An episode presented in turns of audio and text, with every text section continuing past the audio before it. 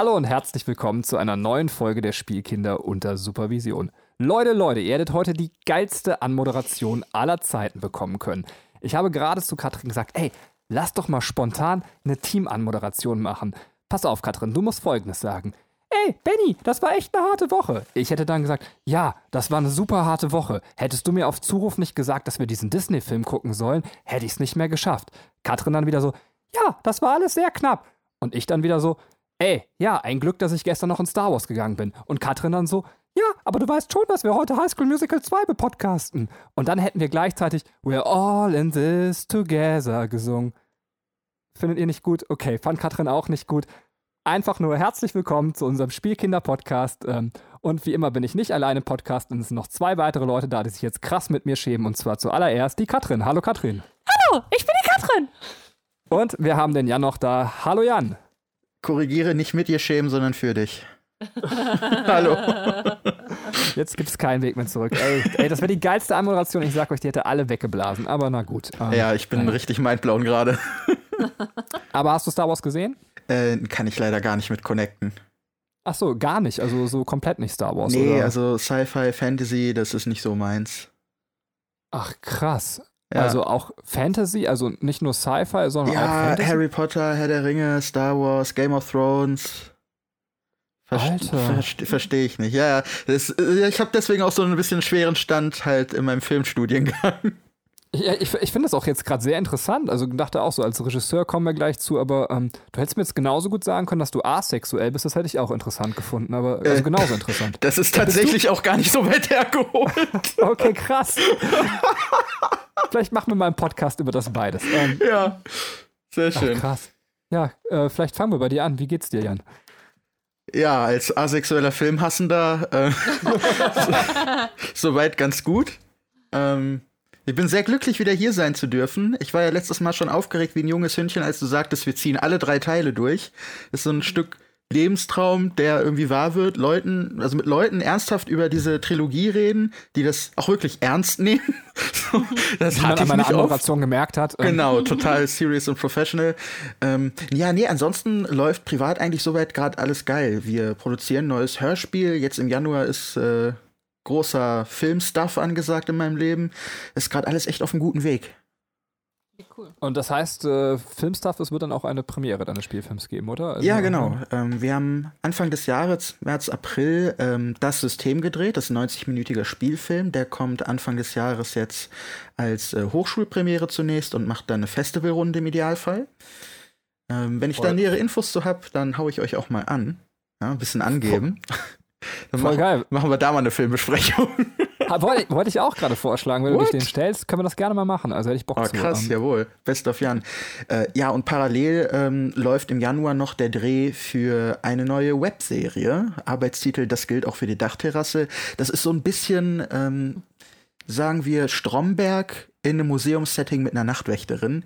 Und da kamen jetzt halt auch die Bücher für und es ist genial. Und ich freue mich schon riesig drauf. Da mache ich Regie. Ach, voll cool. Ja, dann steht ja echt mächtig viel gerade bei dir an. Also krass. Ja. Katrin, kannst du da mithalten? Jetzt, jetzt kommen irgendwelche Snuffel, mit die sie im Keller dreht. nee, ich wollte, ich wollte eigentlich über Klodeckel reden, aber irgendwie finde ich, dass das ähm, passt jetzt nicht mehr so ganz. Nein, wir haben, äh, wir haben einen neuen Klodeckel. Ähm, so einer, der. Hat Benny den alten wieder gesprengt? Nee, nee, der wollte den alten gerne behalten. Aber ich dachte, es ist mal Zeit für einen neuen Klodeckel. So an die Wand. Über den Kamin wie so ein Hirschgeweih. ähm, auf jeden Fall schließt er langsam. Also das kennst du, ne? Also vorher hatten wir so normal und jetzt haben wir so einen, der, der so eine Absenkautomatik hat. Und immer wenn ich jetzt woanders zur Toilette gehe und dann vergesse ich das und dann haue ich den immer runter in den Klodeckel. Hört man immer regelmäßig, wenn wir jetzt bei meinen Eltern sind, wie so Bong! So, Dein oh, Leben ist so unsagbar spannend. Ja, pass auf, aber ich kann da nahtlos anknüpfen. Ich, mich hat zwar keiner gefragt, aber ich hatte wieder Magen und Darm. Und Katrin hat diesen Klodeckel selber montiert. Und das ist so ätzend, Magen und Darm zu haben. Wenn man ständig auf der Toilette hängt, man hat so einen Klodeckel, der nicht ordentlich montiert ist, weil man rutscht damit immer so nach rechts. dann hat man immer so ein bisschen das Gefühl, man wäre auf der wilden Maus quasi ähm, auf der Kirmes. Kennt ihr das, wenn ihr so oben lang fahrt und das Gefühl habt, ihr fliegt aus der Kurve. Und genauso war es bei mir beim Kacken in der letzten Woche. So, ist auch schwierig mit dem Rückstoß, ne? oh Gott. Wir hätten den Bogen anders äh, ziehen sollen. Wir hätten erst bei uns anfangen sollen und bei dir aufhören sollen. Aber jetzt. Nee, aber ich, ich glaube trotzdem, deine Kack-Story gewinnt. Ach, sehr schön, sehr schön. Ähm, ja, was erwartet euch heute? Ihr kriegt heute einen High School Musical 2 Podcast und äh, zwar ist der Jan ein riesiger Fan, wie ihr schon rausgehört habt, von der ganzen Reihe. Hat sich mega viel Mühe gemacht, sodass ihr auf jeden Fall, wenn ihr große Fans seid, äh, hier Informationen hören werdet, die euch, glaube ich, komplett unbekannt sind. Also er hat da richtig tief recherchiert. Ich möchte noch nicht sagen, wie tief. Ähm, und äh, von daher wird das, glaube ich, ein sehr, sehr schöner Podcast, äh, auf den ihr euch freuen könnt.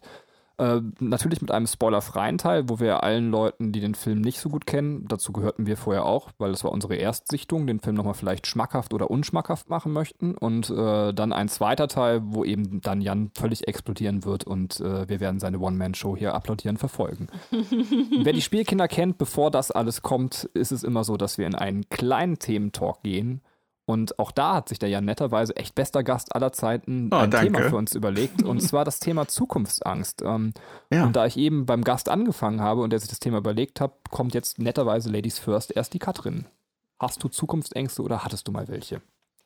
Also ich habe ein bisschen in meiner Vergangenheit gekramt und äh, weiß halt immer, wenn größere Umbrüche in meinem Leben stattgefunden haben, dass die auch mit Ängsten verknüpft waren. Gerade als ich die Schule fertig hatte und noch nicht wusste, was will ich jetzt eigentlich danach machen, ähm, kam halt so, ein, so, eine Trägheit, so eine Angst und so eine Trägheit äh, gleichzeitig bei mir zu tragen. Ähm, das war, ich wollte eigentlich immer Lehrerin werden. Das stand für mich fest. Das war irgendwie mein fester Berufswunsch und das war klar.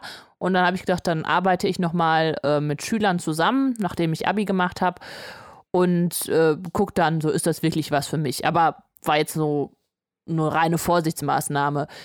Und äh, tatsächlich hat sich dabei dann herausgestellt, nee, es funktioniert nicht. Also es klappt einfach nicht. Es ist, es ist nicht das, was ich später mal machen will. Und dann stand ich halt vor so einem großen Fragezeichen und habe so lange gebraucht, um mich selber in den Arsch zu treten, um zu überlegen, was ich jetzt wirklich machen will, weil ich das, also ich hatte Angst davor, diesen Schritt zu gehen, zu, zu was rauszusuchen oder mir zu überlegen. Und das war dann eher so, dass man es dann noch vor knapp gemacht hat. Ich wollte dann unbedingt studieren und habe mich dann halt in einen Studiengang eingeschrieben, der interessant klang. Und ähm, ja, das, das äh, fand ich irgendwie interessant bei mir. Das ist halt auch, es gibt noch weitere Schritte in meinem Leben, wo das immer wieder passiert ist, dann auch nach dem Studium, weil ich habe halt irgendwas studiert, also zwei Geisteswissenschaften, wo man dann auch nicht direkt einen Job mitfindet ähm, ist immer diese, diese Angst, was mache ich jetzt als nächstes und eine damit verbundene Trägheit, ähm, dass man totale Angst hat, sich der Zukunft zu stellen. Ähm, ja, also im Endeffekt bei mir äh, war es dann halt so, dass ich dann äh, einen Weg gefunden habe, dass ich dann ähm, wieder Informationen rangeholt habe, ein Praktikum gemacht habe und dann äh, tatsächlich auch ins Berufsleben gestartet bin, um das Ganze noch abzuschließen. Aber diese Beobachtung finde ich halt sehr interessant, ähm, Angst und Trägheit, dass das bei mir sehr, sehr eng zusammenhängt. Wie ist bei dir, Jan? Ja, äh, bei mir war Zukunftsangst früher tatsächlich nicht so ein Ding. Das ist eine Sache, äh, mit der ich mich aktuell ganz akut auseinandersetzen muss. Denn im Gegensatz zu äh, ja, Benny Beamti McBeamtenface bin ich als Künstler in einer ganz schwierigen Situation. Ähm, ich werde ein Leben führen, in dem ich niemals weiß, was ich im übernächsten Monat an Geld auf dem Konto haben werde. Und ich hatte jetzt wirklich kurz vorm Bachelor wirklich so eine Art, so eine Art Panik, wo ich mir dachte, scheiße, was soll werden? Weil ähm, ich bin ein sehr ich sag mal, sicherheitsbedürftiger Mensch. Ich habe gerne Gewissheit und plane gerne. Und da wurde mir erst klar, dass ich in 90 Prozent der Berufe, die ich mit meiner Qualifikation ergreifen kann, niemals eine solche Sicherheit erreichen werde. Ja. Ähm, da war beruhigend jetzt kürzlich eine Seminarreihe, die wir hatten zur Existenzgründung. Ähm, da war sehr beruhigend zu wissen, was mittlerweile alles als Scheinselbstständigkeit geht, so dass ich jetzt äh, in vielen Situationen, die ich mir schon vorgestellt habe, sagen kann, das ist rechtlich gar nicht erlaubt, gerade weil es scheiße und asozial ist für die Künstler, die sich Produktionen einkaufen. Äh, das war ein bisschen beruhigend zu wissen, dass man dann auch monateweise angestellt werden kann und so zum Beispiel keine Versicherungsprobleme hat. Also das ist gerade so ein Ding, was mir krass zu schaffen gemacht hat. Es wird besser aber es ändert sich halt nichts an der grundlegenden Prämisse. Nur wenn ich Aufträge äh, kriege, habe ich Geld. Wenn ich keine habe, habe ich ein Problem und muss irgendwo Flure putzen, so keine Ahnung. Ähm, das, das ist schon ein hartes Ding. Das war als Kind immer viel einfacher. Ich wusste immer so grob, wo es hingeht. Ne? Also erste, erstes Ding war, ich möchte irgendwas mit Medien. Dann habe ich Grafikdesign gemacht und auch eine gestalterische Ausbildung. Dann dachte ich mir so, ja, Kunst ist cool, aber ich würde gern Geschichten erzählen. Das kann man am besten mit Film. Ja, wollte Kamera machen. Dann wurde mir klar, okay, Technik kapierst du nicht so ganz, aber du verstehst Menschen, du bist gut im Sozialen, also Regie. Ja, das war so klar. Und jetzt, wo es irgendwie wirklich in den Übergang ins, ich sag mal, Erwachsenenleben geht, merke ich so, ich glaube, du hast eine sehr kindliche Angst, die dich bei dem Berufseintritt womöglich lähmen könnte. Ja, danke. Benny, bei dir? Ach so. Ja, krass. Ich habe ganz gebannt zugehört, weil es einfach, ähm, ja, also tatsächlich, ich, ich finde das krass. Also ich muss nochmal jetzt ganz kurz nachfragen. Also äh, das heißt, äh, also ich habe mir gar nicht über solche Sachen Gedanken gemacht. Versicherung und solche Sachen, wechselt das mit deinen Aufträgen oder bist du jetzt irgendwie durchgängig, also versichert? Ähm, wie läuft das bei dir? Also ich finde das echt krass. Nee, also ähm, grundsätzlich äh, muss man sich erstmal selber versichern, im Idealfall gesetzlich, weil wenn du einmal privat bist, kommst du da nur schwer wieder raus und das lohnt sich auch nicht. Gerade ist es auch ein großes Risiko, wenn du halt ein unregelmäßiges und manchmal kein Einkommen hast. Ne? Äh, da wurden wir auch groß vor gewarnt, äh, das dazu. Ansonsten wird das meiste halt über die Künstlersozialkasse geregelt. Ne? Die zahlen das auch anteilig und ähm, ja, um, ich muss mal sammeln auch ähm, von deinen Einkünften, um womöglich arbeitslose Zeiten zu überbrücken. Ähm, da ist es so, dass quasi das sehr stark vom Staat subventioniert ist und äh, die verdoppeln, also der Staat zahlt nochmal das ein, was dein äh, Projektauftraggeber quasi einzahlt. Ja? Ähm, alles, was Künstler an Sicherheiten haben, wird vom Staat verdoppelt. Das ist schon mal eine große Erleichterung. Ähm, dennoch ist es so, dass du nicht weißt, ob und wie viel du beschäftigt bist. Und wenn du keine Rücklagen hast, dann kannst du auch keine Rücklagen benutzen. Ja. Deswegen ist halt die Frage, sobald ich einen Fuß aus der Uni raussetze, alleine wohne und auch irgendwie vernünftiges WLAN haben will, entstehen bei mir laufende Kosten, von denen ich gerade als Berufsanfänger nicht weiß, ob ich sie im nächsten Monat decken kann.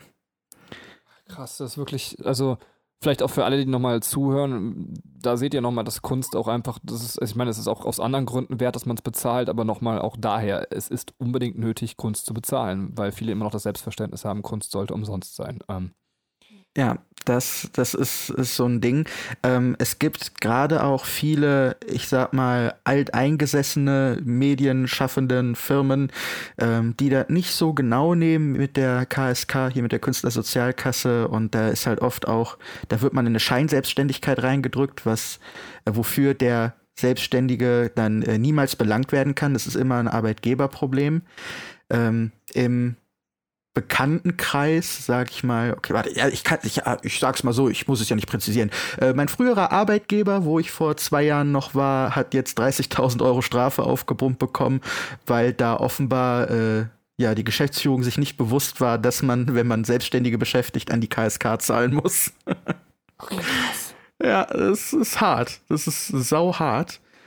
Und ähm, naja, ich meine, geh mal zu einem Arbeitgeber hin und sag dem, ey, wenn du mich einstellen willst, dann musst du mich für drei Monate anstellen, sonst ist es Scheinselbstständigkeit. Im Zweifel wird der sagen, jo, dann hole ich mir einen, der mit mir das Amt bescheißt.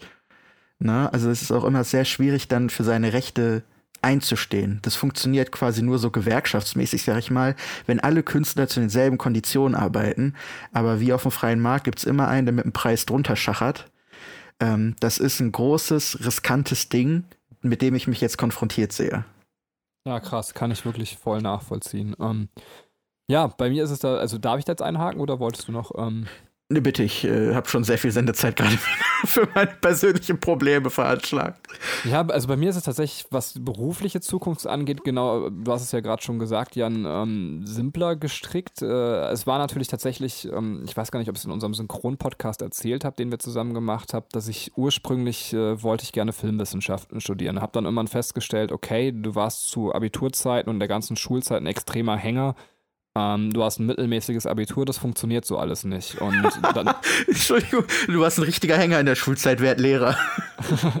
ja, äh, tatsächlich, aber dachte, okay, wo komme ich mit meinem NC hin? Was, was kann ich gut? Und ich wusste, okay, ich bin guter Mathematiker, ich wusste, ähm, Theologie liegt mir. Ich hätte gerne eh bei Filmwissenschaften immer noch irgendwie so einen theologischen Schwerpunkt nebenbei weiter studiert, weil es mich interessiert hat und äh, wusste, okay, ich gebe Jahre Nachhilfe, mit Menschen kann ich gut und dann kamen so diese Überlegungen zusammen und dann eben, okay, ich werde Lehrer. Und äh, dann war bei mir auch klar, okay, auch in der Schule war ich im Mathe-Leistungskurs 3 Plus Abitur, also mittelmäßig abgeschlossen, aber ich wusste immer, ich, ich kann das. Also ich wusste nur nicht, warum ich meine Leistung nicht so richtig abgerufen habe oder beziehungsweise ich hatte so eine Ahnung und habe mir dann selber gesagt, das war meine einzige Zukunftsangst. Du machst das jetzt ein Semester und wenn du es nicht bringst, hörst du auch wieder auf damit. Du bist keiner von denen, die da rumhängen. Du hast jetzt mal den Moment, wo du dich beweisen musst. Und ab da bin ich brachial in der Uni durch die Decke gegangen, was meine Leistung angeht. Also überhaupt nicht vergleichbar. Ich würde also auch jedem sagen, so Leute, bleibt nicht beim Abitur stehen. Danach werden die Karten neu gemischt und ihr könnt richtig gut werden. Und ich war richtig gut. Und das Krasse ist, ich hätte auch ein Jahr später, also wenn ich nur ein Jahr länger irgendwie in der Schule eine Ehrenrunde gedreht hätte, und das wäre bei mir fast der Fall mal in der Mittelstufe gewesen, dann hätte ich die Sachen nicht mehr studieren können, obwohl ich einen richtig geilen Abschluss habe. Und das ist einfach richtig krass, weil danach war ein NC drauf. Verstehe ich nicht. Also ich verstehe nicht, warum man die Leute nicht danach nochmal ein bisschen prüft und mal guckt, was die können. Das ist echt ein bisschen schade. Aber so ist es halt. Und dann habt ihr völlig recht, musste ich mich mit solchen Ängsten überhaupt nicht mehr auseinandersetzen. Mein ganzer Weg war vorgeschrieben. Ich habe privat noch in einer Rockband gespielt, die relativ erfolgreich war. Es lief alles immer sehr, sehr gut. Und ähm, jetzt könnte man sagen, okay, heißt also, ich bin ein relativ angstfreier Mensch. Ähm, ich bin dann von einer Schule zur nächsten gekommen. Beziehung endete bei mir, da war ich einen Monat später, habe ich meine Traumfrau, nämlich Katrin, kennengelernt. Also auch das alles super. Äh, bei den Schulen, als ich in den richtigen Arbeitsprozess ging, konnte ich mir eine aussuchen. Das heißt, ich, ich bin sowas alles nicht gewöhnt. Und jetzt bin ich trotzdem an dem Punkt, wo ich sage, egal, wenn man so gepudert durchgeht, man ist nicht frei von Zukunftsängsten, weil tatsächlich im Zweifelsfall hängt das Leben immer an irgendwas und im besten Fall an Menschen. Und, und da ist es halt einfach so, jedes Leben ist da leider einfach super zerbrechlich. Also jede Sekunde kann irgendwas Bitteres passieren dass irgendwie, weiß ich nicht, der Mensch, den du liebst, quasi im Straßenverkehr eine Minute nicht aufpasst, äh, dass jemand anders nicht aufpasst, dass derjenige einfach einen Herzinfarkt hat. Das ist natürlich klar, sind wir in jungen Jahren und solche schlimmen Dinge sind eigentlich weit von uns weg und trotzdem ist das Leben unfassbar zerbrechlich. Und das ist so, dass das, also ich habe sehr, sehr viele Zukunftsängste, aber ich weiß auch, die einzige Medizin gegen Zukunftsängste ist zu sagen, okay, du hast nicht alles in der Hand, du bist jetzt gerade glücklich, genieß dein Glück. Das klingt total abgedroschen und blöd, aber ähm, leider weiß ich halt, irgendwann wird der Punkt kommen, wo jedes Leben zerbricht, und sei es spätestens das eigene oder irgendwas anderes passiert im Leben. Und bis dahin ist das Einzige, was man machen kann, wenn es rund läuft, zu sagen, ey, ich genieße es und nehme es mit und versuche anderen vielleicht auch was Positives davon abzugeben. Aber deswegen, ich bin also ein Mensch, der voller Zukunftsangst ist, obwohl ich sehr, sehr viel Glück in meinem Leben hatte und äh, mir eben viele Ängste erspart blieben und ich gute Wege hatte. Ja, Ende der Geschichte. Ja, für die Message so. dahinter, für den Appell am Ende, großes Amen. Mhm. Danke, danke, nehme ich gerne mit. Es ist viel gewichtiger geworden, als ich dachte, und das, obwohl wir eigentlich nur über High School Musical 2 sprechen wollten. Und das machen ja, wir gut, aber diese Reihe ist auch viel gewichtiger, als du vorher dachtest. Das haben wir ja beim letzten Mal gehört. Das stimmt, das stimmt tatsächlich. Und deswegen gehen wir jetzt in unseren spoilerfreien Teil. Da ich letztes Mal hart von Jan ausgelacht worden bin, als ich versucht habe, eine Zusammenfassung spoilerfrei zu machen und Jan gleich sicherlich uns an dem großen Ganzen entlang plotten wird im Spoilerteil, gebe ich Katrin die Ehre, sich von Jan gegebenenfalls auslachen zu lassen bei einer spoilerfreien Zusammenfassung vom High School Musical 2. Oder Inhaltsangabe, es ist ja keine Zusammenfassung. Okay. Worum geht's? Es, es geht äh, um die Clique der Wildcats, die jetzt in die Sommerferien starten und alle noch nicht irgendwie den richtigen Ferienjob haben und sich überlegen, was sollen wir jetzt machen, um noch ein bisschen Geld zu verdienen. Aber da kommt Sharpay ähm, mit der Idee, doch ein bisschen näher an Troy zu kommen und beauftragt äh, im, ihren, ähm, ja, einen Angestellten von ihren Eltern im Lava Springs, das ist so ein Country Club, äh, doch mal den Troy anzurufen und einzuladen. Der nimmt aber seine ganze Freunde aus der Schule mit und besorgt für die Jobs. Und ja, jetzt geht es im Grunde um diese Sommerzeit mit ihren Jobs äh, in Lava Springs ähm, und bestimmten Verstrickungen. Oh Gott, jetzt komme ich ins Stolpern, weil ich nicht weiß, ob ich jetzt noch weiterreden soll. Also es geht halt um diese Zeit, ähm, ja, während der Sommerferien. Kann man so stehen lassen. Ich lasse dir auch tatsächlich noch vor unserem Fangast quasi den Vortritt, weil er als Regisseur ja ein gewisses Gewicht hat, was solche Dinge angeht. Damit Nicht nur als Regisseur. Sehr schön. Ähm, ja, möchtest du eine Wertung abgeben für den Film? Mhm. Ich finde es äh, tatsächlich diesmal gar nicht so leicht. Also beim letzten Mal war es so, ähm, wir haben ja den Highschool Musical Film äh, schon mal vorher ge geschaut und waren so, ach, der ist ja gar nicht so schlecht, haben den aber gar nicht so gut bewertet dann. Und jetzt beim zweiten Mal schauen, also vom ersten Teil rede ich jetzt noch, beim zweiten Mal schauen vom ersten Teil haben wir einfach, mussten wir dann irgendwie über unsere Schatten springen und sagen, ja, der hat wirklich eine richtig coole Message, der gefällt uns richtig gut und die Musik ist auch nicht schlecht. Und mit dieser Haltung bin ich jetzt in den zweiten Teil gegangen und war so enttäuscht also nicht stark enttäuscht, aber irgendwie gefällt mir die Message vom ersten Teil viel, viel besser und das, was dahinter steht. Und auch bei der Musik war ich so ein bisschen, ne, ich weiß nicht, vielleicht will man das, das eine oder andere Setting nochmal kopieren und ähm, deswegen, ja, er kriegt gerade von mir nur eine nicht ganz so schlechte, aber auch nicht so gute Note. Für mich wäre es eine 6 von 10.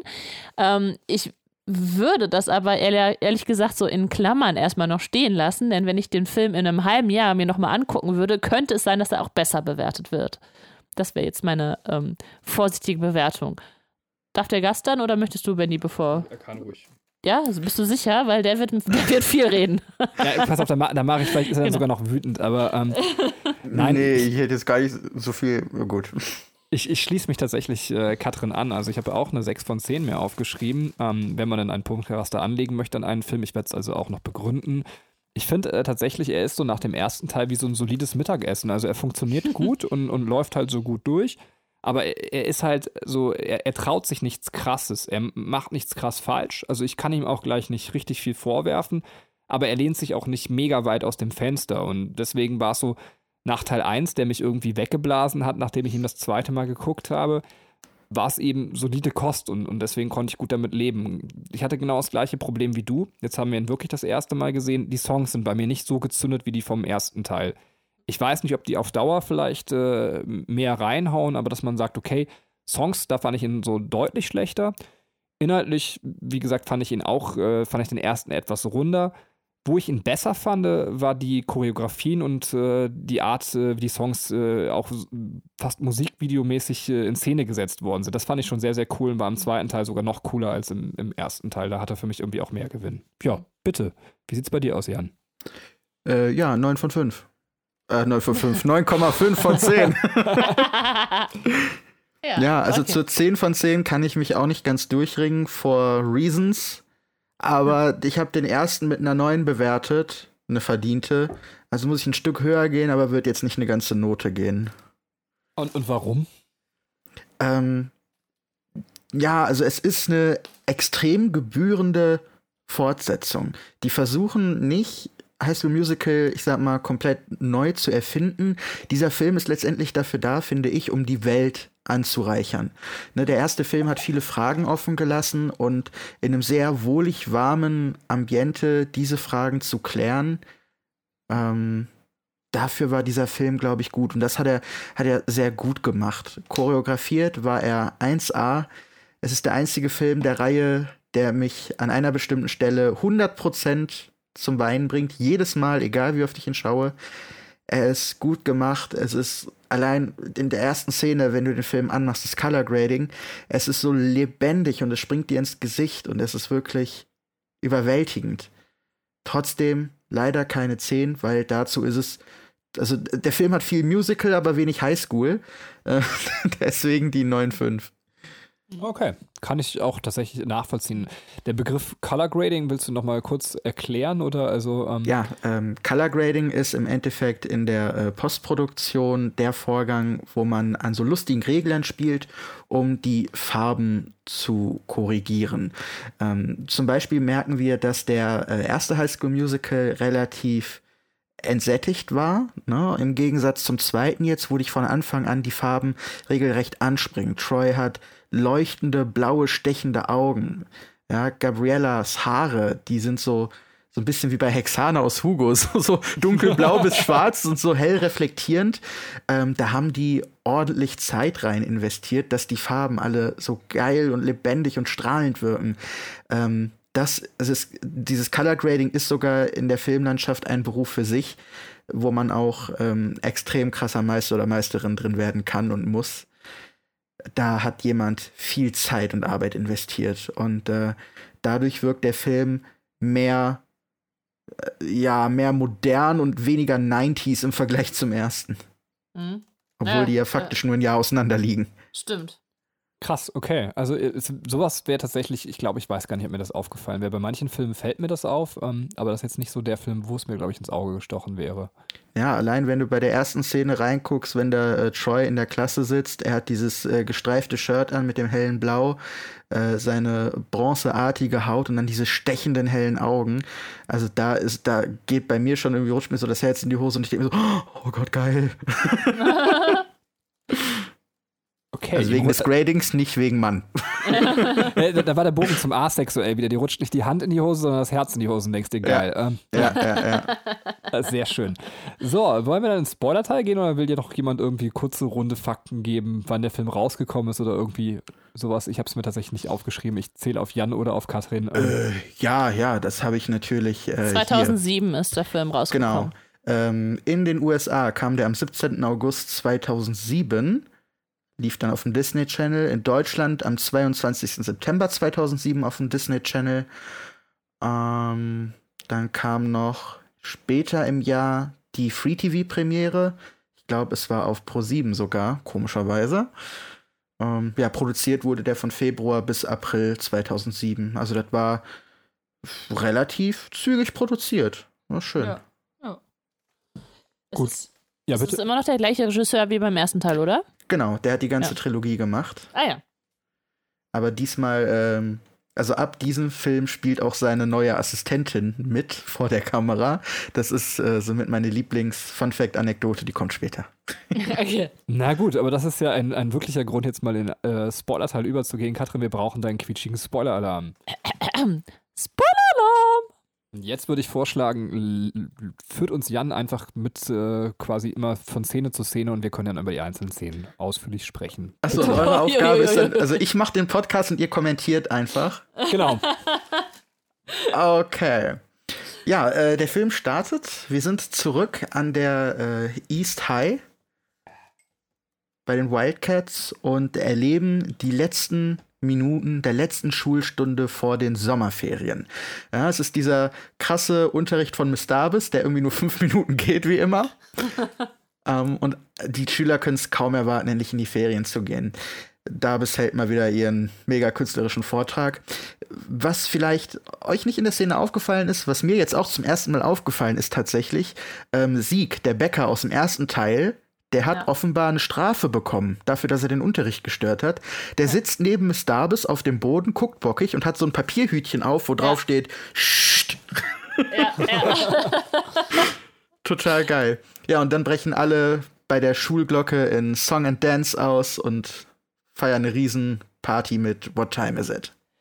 Ich finde das ähm, also ich finde es sehr lustig, dieses, äh, also diese Chemie zwischen ähm, Troy und Gabriella, also wie er immer sich umblickt und sie anguckt und die lächelt, also es ist das krass Verliebte, was die halt schon irgendwie sofort darstellen, also wo man ja. sofort weiß, okay, ey, die sind aber sowas von Hals über Kopf äh, ineinander verknallt, ähm, finde ich sehr, sehr schön herausgestellt in, in dieser ersten Szene. Was euch vielleicht nicht aufgefallen ist, ähm, dass diese Szene aus einer bestimmten Perspektive gedreht ist. Also das ist mir natürlich als Lehrer total klar. Sie ist exakt aus der Schülerperspektive gedreht. Das weiß man, weil wenn man Lehrer ist, das Gefühl mit den Sommerferien bleibt das gleiche. Und man sitzt nicht da und denkt sich so, ey, ich halte jetzt einen stundenlangen Monolog über irgendwas, sondern man denkt sich selber so, wann sind endlich Sommerferien? Wann kann ich hier raus? Man ist eigentlich genau in der gleichen Laune wie früher und deswegen, ja, merkt man an der Szene ganz klar, es ist aus dem Schülerblickwinkel, wie man früher dachte, dass es auszusehen hat, wie es läuft, aber ich kann euch jetzt sagen, wenn man auf der anderen Seite steht, man denkt sich selber so, ey, Digga, ich will hier raus. Endlich Ja, Ferien. ich glaube allerdings aus Perspektive von Miss Davis, die sich auch sehr gerne sehr viel reden hört. ähm, ich glaube, ihr bedeutet das schon, was, dass da alle sitzen und ihr zuhören müssen und dass es komplett frech ist, dass die jetzt gehen wollen. Wobei sie ja mittendrin auch anfängt mitzudancen. Also unfreiwillig, aber findet statt. Aber der Song ist tatsächlich, finde ich, äh, fast schon einer meiner Lieblingssongs in dem Film. Ich finde ihn Ja. echt sehr, sehr cool. Ja, das stimmt. Der ist mega gut choreografiert, jede Menge Spielorte und auch bei den äh, Rehearsals dazu hat man gesehen, wie viel Arbeit da drin steckt. Die probieren jede Menge spaßige Ideen aus, wie wo die in einer Reihe stehen und dann alle durchwirbeln. Die Basketball-Choreografie von Chad mit den Cheerleadern im Flur, dann bespielen die die Mensa. Die Dance-Moves, die die machen, haben sogar ähm, werden die Arme teilweise zu Uhrzeigern, die so im Sekundentakt ein Stück weiter ticken. Das ist so metamäßig geil aufbereitet. Und es hat, es hat so viel Wiedererkennungswert, wenn man äh, den ersten Teil gesehen hat, dann freut man sich halt so voll so, ja geil, und da ist die, die Cafeteria, wo hier äh, beim letzten Mal voll der geile Song lief und sowas. Also, dass man irgendwie, oder ähm, Chapays, ähm, hier, wie heißt das, ihr Schrank da, den sie immer abschließt, Ja. ne, dieser äh, schön in Pink. Also es äh, ist eigentlich ganz cool, dass sie das halt alles nochmal aufgreifen, obwohl der Film ja eigentlich ganz woanders spielt, also hauptsächlich dann äh, eben nicht in dieser Schule spielt. Ähm, aber trotzdem, dass man da nochmal so einen Reminder hat, so, ey, ja, cool, äh, das erkenne ich alles schon aus dem ersten Teil. Aber auch Ja. das gleiche auf Figurenebene, also dass du eben Miss Davis, die sonst vielleicht auch gar nicht in den Film gepasst hätte, oder eben du hast auch diese, diese Hip-Hop-Tänzerin, die im ersten Teil war, die du noch mal kurz siehst, also so, dass du mit Figuren auch so ein kurzes Wiedersehen hast. Ja, aber die ist ja auch ähm, Teil der, der Wildcats Crew. Ist, In- ist die nachher dabei noch? ja, oder? Ja. Jan? ja, gut. Okay, ich, ich habe Die arbeitet mit in ich der Küche. Ja, deswegen, das fand ich eigentlich auch ganz cool, dass sie die äh, so mitgenommen haben. So, das, das, weil die ist halt einem super hängen geblieben aus dem ersten Teil, obwohl sie ja so gesehen nicht so eine große Rolle hat. Ähm, aber einfach, weil sie so was Besonderes halt darstellt, äh, ganz cool. Dass sie die jetzt auch ne, also ein bisschen größer dann gemacht haben im zweiten Teil. Äh, ohne Scheiß, ist die wirklich noch dabei? Hat die dann Ja. auch nachher noch Sprechanteil und sowas? Ja. Oder? Okay, krass. Ja, die macht mit bei Music in Me in der Crowd. Am Ende bei Everyday ist sie dabei. Leute, macht ihr diesen Podcast? Ich gehe mir den Film besser nochmal anschauen. Jetzt, also ich bin ja froh, dass du diesmal schon irgendwie weißt, dass der Protagonist Troy heißt und das nicht andauernd vergisst. Chapey und äh, ich weiß immer nicht, wie ihr Bruder heißt. Ryan. Ähm, Ryan. Ähm. Naja. Wollen wir weiter oder? Ich ähm, muss, ich muss eine Sache, die ich, die ich geliebt habe äh, an dieser ersten ähm, Sequenz, sag ich mal, ist ja nicht nur die Szene, sondern diese ganze Sequenz, ist wie Chapey in den Jahrbüchern unterschreibt, als wäre sie so ein äh, Superstar, der Autogramme verteilt. Das liebe ich total. Und dann noch schön ihren Kussmund draufsetzen. ja, und Ne, ich und glaub, hinterher auch diese riesen Crowd mit Plakaten, so Paparazzi, damit Ja. ihren, die, die haben irgendwie alle ihre Spiegelreflexkameras mit zur Schule. Keine Ahnung, ziemlich mutig. Ja. Ja, und äh, man hat halt diesen.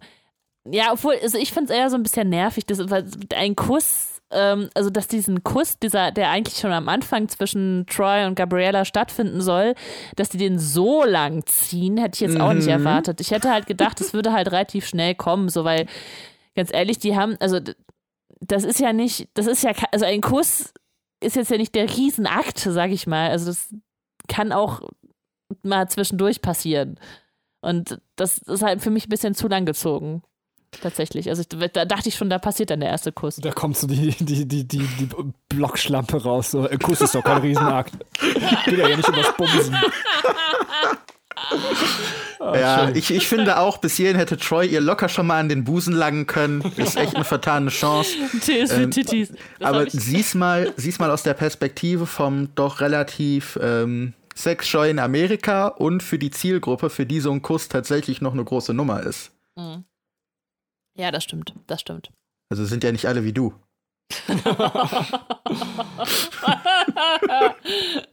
Schnell weiter, bevor wir es zum sexistischen Podcast aller Zeiten schaffen. Ähm, Alles klar. Bitte. Also wenn wir Sexismus-Podcast machen, dann laden wir bitte Bacon ein, dann können wir zusammen abbranden. Ich feiere das immer so, wenn er sich zu irgendeinem Thema richtig auslässt. äh, können wir uns über Feministinnen auslassen, die sich quasi, ich habe das erst jetzt durch J.K. Rowling mitbekommen, weil Katrin es mir heute erzählt hat, die sich quasi darüber auskotzen, dass Transgender quasi auch, also Frauen, die Transgender sind, sich nur in die andere Rolle als Mann flüchten wollen. Also ist das jetzt korrekt wiedergegeben, ja, ne? Warte, das heißt, dass Frauen sich entscheiden als äh, sich, also dass sie sich als Männer fühlen und entscheiden, Männer sein zu wollen, um männliche Privilegien zu erhalten? Ich glaube schon. Also es gibt Ja, Feminist, also eine feministische Abspaltung, die das eben anprangert. Das ist Ja. doch völlig lächerlich, oder? Also, äh, man kann es halt so ganz kurz zusammenfassen, weil so tief bin ich auch nicht im Thema drin, dass es einfach in den Feminismus einen Zweig gibt, der halt gegen Trans äh, Menschen ist und äh, wie es eigentlich, also wie es momentan so ausschaut, gehört J.K. Rowling so ein bisschen den Gedankengut so an, was aber irgendwie total widersprüchlich ist zu den Geschichten, die sie erzählt. Ähm, das ist, kam deswegen jetzt gerade in der Presse so ein bisschen raus, aber Naja, Ja. ich würde sagen, also wenn wir jetzt, also es ist ja nicht nur ein Phänomen, was es im Feminismus gibt. Es gibt in jeder Gruppierung, ähm, ich sag mal, Extreme oder Untergruppierungen. Es ist wie zum Beispiel hier Thema Gamescom, ja. Nicht alle, die auf der Gamescom sind, sind verschwitzte, fette, widerliche Typen. Ja, aber das ist halt, äh, naja, das sind Leute, die gehört werden und die das Bild prägen. Und gerade wenn jetzt irgendwie so eine Unterbewegung im Feminismus auftaucht, das spricht nicht für den gesamten Feminismus. Es tut der Bewegung des Feminismus an sich auch nicht gut. Und ich glaube, dass das gerade so durchgekaut wird, ist eher so ein Mediending als wirklich ein Ding, dass es in irgendeiner Weise für die Gesellschaft relevant ist. Ja. Es ist doch scheißegal, warum Menschen sich als das andere Geschlecht identifizieren. Die tun das, das ist gut und das ist nicht das Problem von J.K. Rowling, als was ich mich fühle. Aber ich, ich mag, also noch um kurz, also da stimme ich dir voll zu, Arm, und ähm, ich mag die versch fett, fetten, verschwitzten Typen auf der Gamescom und alle anderen sollen quasi, ähm, ihr FIFA und ihr Call of Duty kommt doch eh raus. Ähm, Ende. Nein. Ja, FIFA und Call of Duty, das findest du höchstens in der Kita. So, ähm, weiter im Takt. Ja, gerne.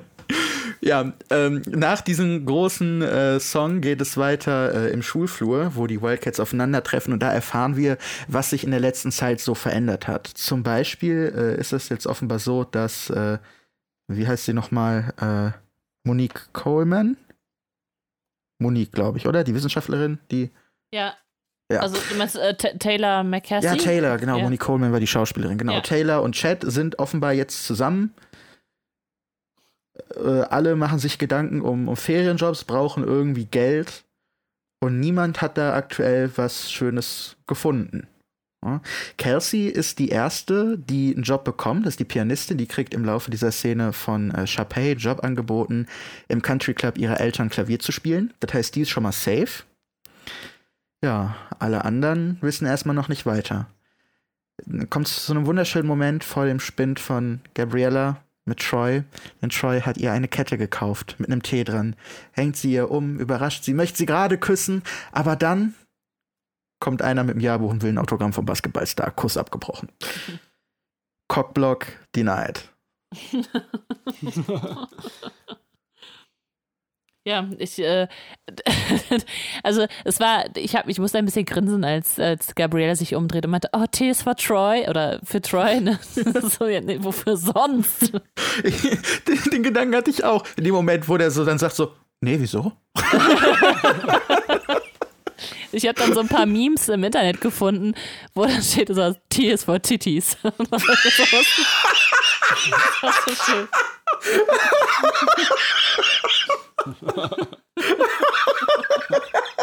Das ist genau mein Humor. Freut mich. Ja, huh, Kontinuos. Huh. Ja, war ein bisschen lustig. waren wir da schon in dem Haus von denen? Nee, wir sind noch Nee. davor. Nee, ne? machen wir als nächstes. Okay, Nee, passiert auch so soweit nichts mehr äh, wirklich Ausschlaggebendes. Ne, in dem Haus äh, kommen gerade die Wildcats mit Troy äh, vom, vom Basketballtraining draußen mit dem Coach. Sind, das ist das Haus von Troys Eltern. Und äh, da kriegt Troy einen Anruf. Hier übrigens, wem ist es aufgefallen, das schöne Easter Egg? Äh, mir Der nicht. Klingelton? Ach so, der, Troy der hat klingelt doch, das the das. Head Äh, ah, ja, aus dem ersten Teil als Klingelton. so eine richtig schlechte MIDI-Version. Und äh, er kriegt dann halt den Anruf von Mr. Fulton, dem äh, Leiter des Country Springs äh, nee, Country, nee, Lava Lava, Spring. Springs Country Club, so rum.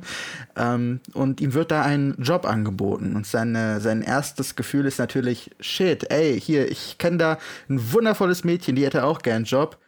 Haben sie da was? Yo. Ja, was man nicht mitkriegt, da die Szene da schon springt, er hat offenbar für alle Wildcats Ferienjobs rausgehandelt.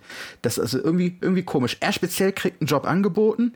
Er sagt, wäre cool, wenn alle einen kriegen. Und die sofort, ja, okay, ihr kriegt alle einen Job.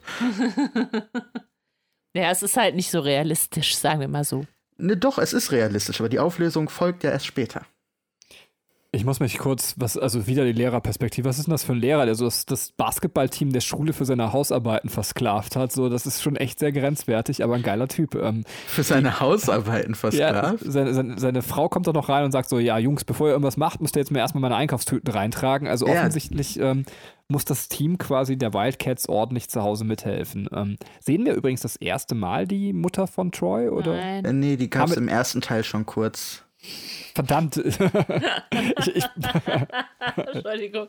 Die kommt ja am Anfang vom ersten Teil und überredet, beziehungsweise fordert Troy auf, auf die Party zu gehen, auf die Kids Party. Stimmt, stimmt, da sehen wir sie tatsächlich, ja, jetzt erinnere ich mich auch. Ähm, aber ich finde, Ja, sie sieht übrigens- überraschend äh, verbraucht aus. Also ich habe sie mir anders vorgestellt. Im ersten Teil sah sie noch nicht so verbraucht aus. Oh Gott, ich klinge wirklich wie der Sexismus-Podcast. ich halte die Fresse. Äh, Ja, also so verbraucht sieht man halt aus, wenn man sich 40 Jahre dafür einsetzt, dieselben Privilegien zu bekommen wie ein alter weißer Mann. äh, Ah, ich weiß, du kannst das nicht nachvollziehen, weil du das alles in die Wiege gelegt bekommst, später mal. Nee, da ist, ist halt die Sache, die machen den ganzen Tag nur Basketballzeug, werfen mit dem Basketball im Haus rum und dann kommt halt die Mom rein und sagt, Leute, so, wenn ihr schon so viel Energie habt, dann tragt mal die Einkäufe mit rein. Also es ist, äh, ich sag mal, ein Freundschaftsverhältnis zwischen den Spielern und, und der Familie. Ähm, Gerade weil der Coach halt auch eine wichtige Bezugsperson ist und ähm, dieses, dieses Coach-Sportler-Verhältnis an Highschools hat ja in Amerika auch eine krasse Bedeutung tatsächlich. Ja, ja, absolut. Also ich meine, wir müssen noch darüber reden, inwiefern der Mann eine Vorbildsfunktion ist, aber gut, äh, dazu kommen wir gleich noch. Ja, auch hier möchte ich wieder proklamieren, Coach Bolton, Hurensohn, das gilt auch für den zweiten Teil. Spoiler, es gilt auch für den dritten Teil. Coach Bolton ist in jedem Film der übelste Hurensohn. Ja, ja, stimme ich dir auf jeden Fall zu. Werde ich gleich auch noch gerne was zu sagen. Ja. Katrin, gibt's noch was zu erzählen oder sollen wir schon wieder weiter? Äh, gerne weiter.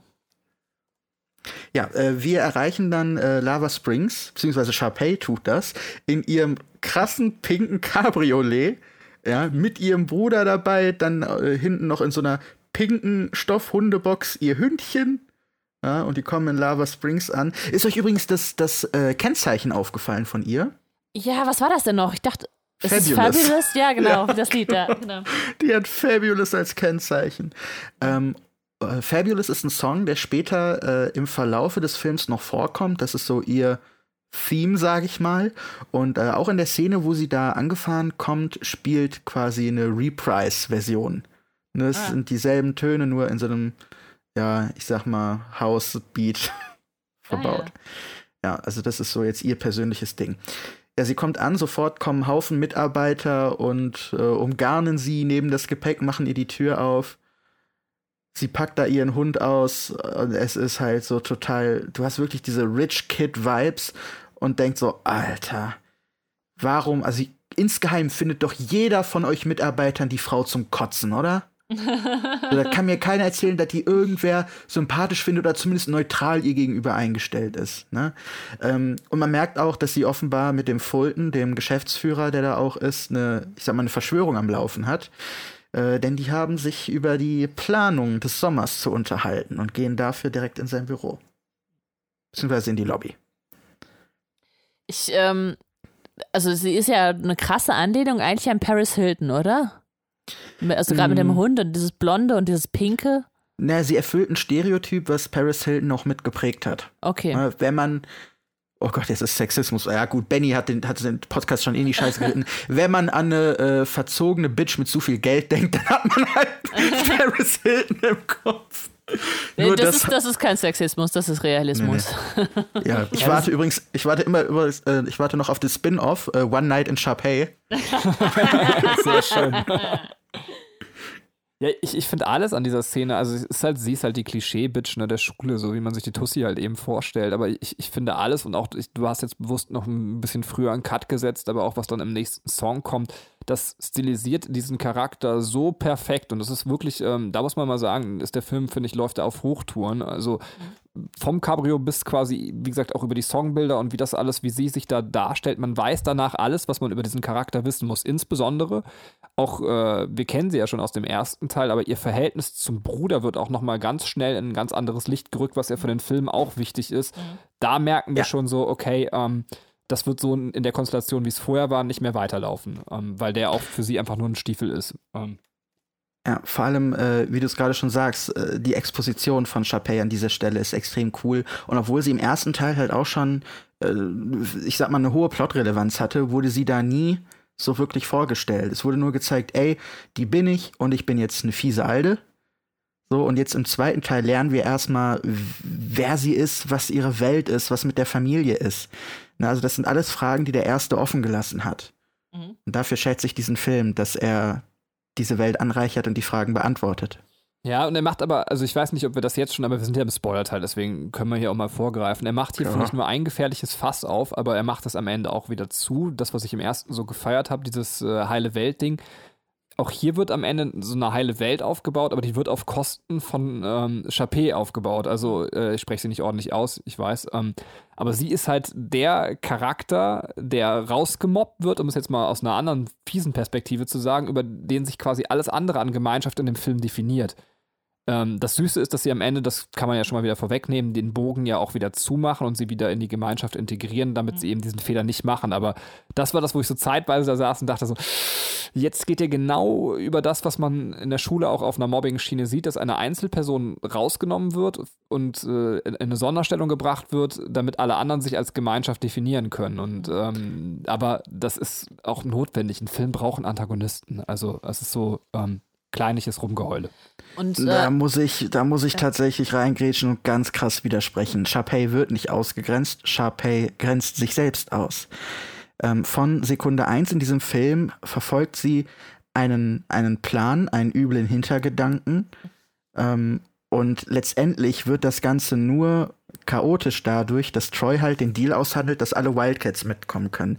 Alles, was danach an Stress und Intrigen passiert, geht darauf zurück, dass Sharpay mithilfe von Mr. Fulton um jeden Preis diese Wildcats rausmobben möchte.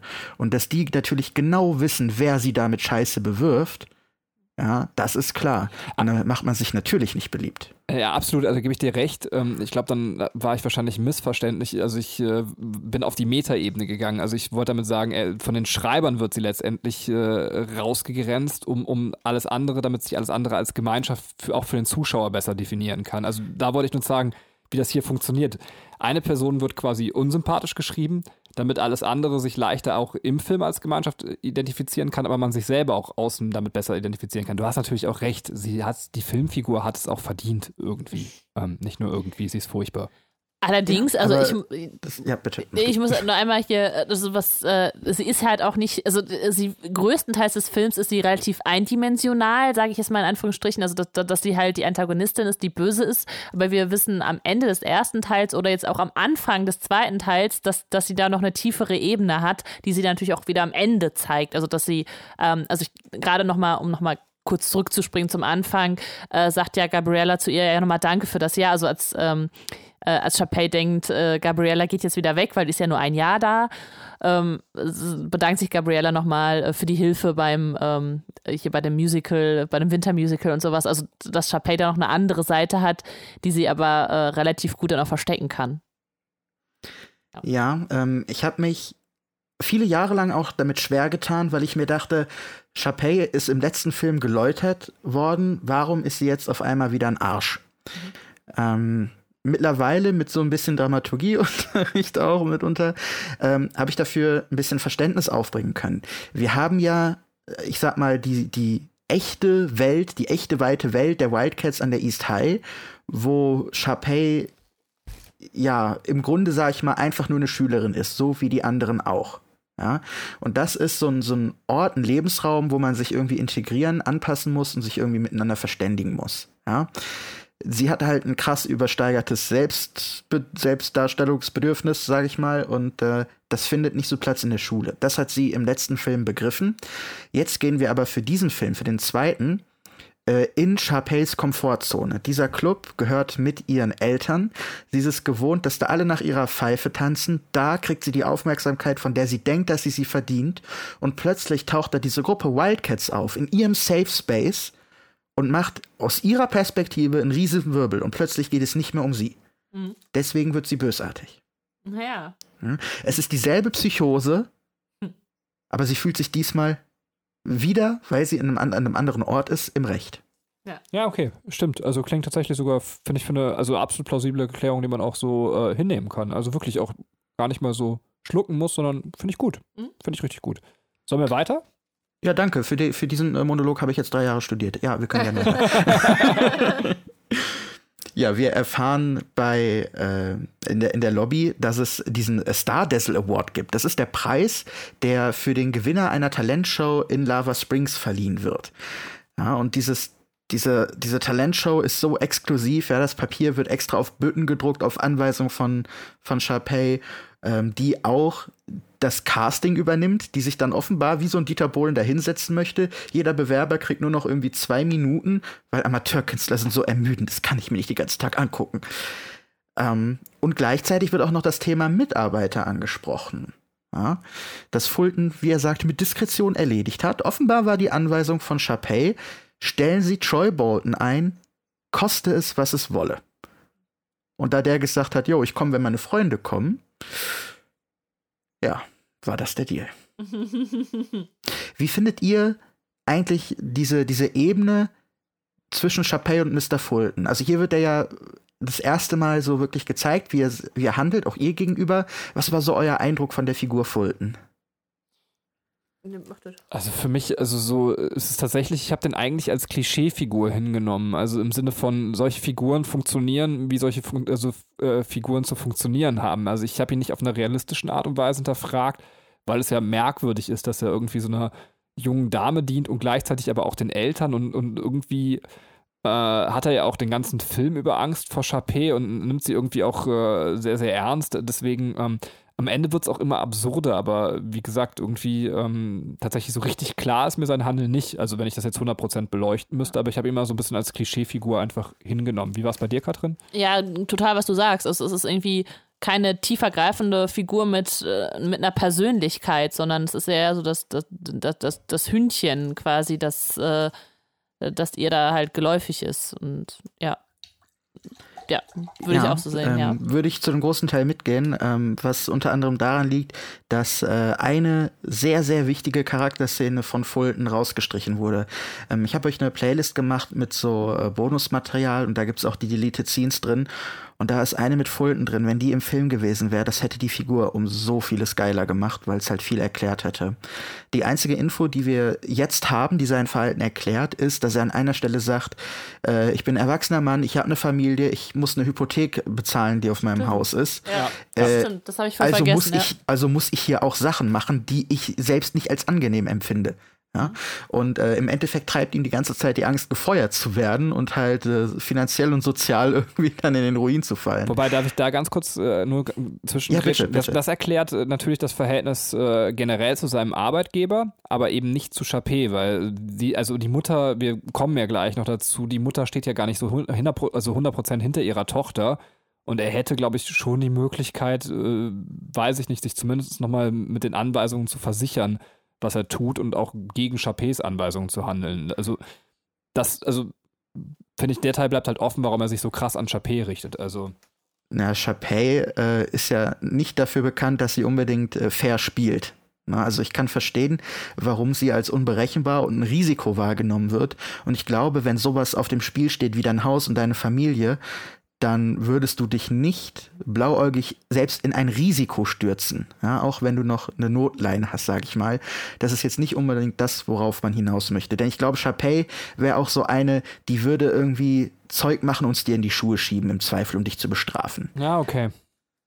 Kann ich auch wieder mitleben, also finde ich gut. Na, also im Endeffekt ähm, haben wir da beide einen Punkt, weil so ist es letztendlich auch im Film. Der Mann steht komplett zwischen den Stühlen, kriegt aus zwei Richtungen gegensätzliche Anweisungen und versucht einfach nur das zu machen, was ihn möglichst wenig zerfickt. ja.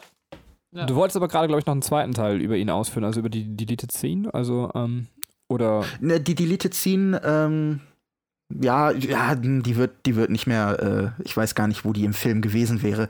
Äh, nee, es ist so am Ende, dass diese Talentshow zu platzen droht. Chapeys Duettpartner wird im späteren Verlauf des Films abspringen und sie beschwert sich bei Fulton drüber, wie das denn sein kann, ja. Und dann sagt er, hey, kann ich dir jetzt auch nicht helfen, aber guck mal hier, hier habe ich ein Zeugnis. Äh, ich bin gelernter Schauspieler, habe Musicals gemacht, habe schon in vielen Produktionen mitgemacht. Ich könnte für dich einspringen.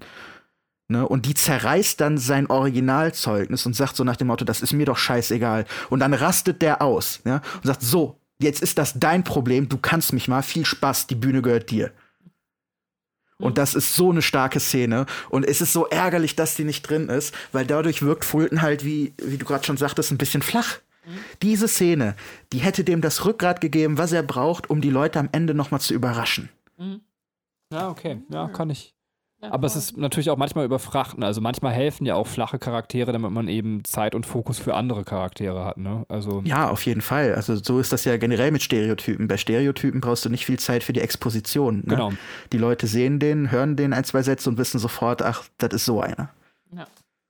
Das mag ich auch in Videospielen tatsächlich manchmal, wenn man viele Charaktere hat, dass man erst auf Stereotypen zurückgreift und dann aber die Stereotypen manchmal vielleicht auch entgegen ihrer Stereotypen noch entwickelt. Also sowas finde ich immer ganz äh, klug, mag ich als Ansatz, ähm, weil es mich am Anfang sehr leicht mitnimmt und ähm, klar kommt dann auch so ein bisschen Skepsis immer hoch, aber dann am Ende ist man ja manchmal auch sehr nett überrascht.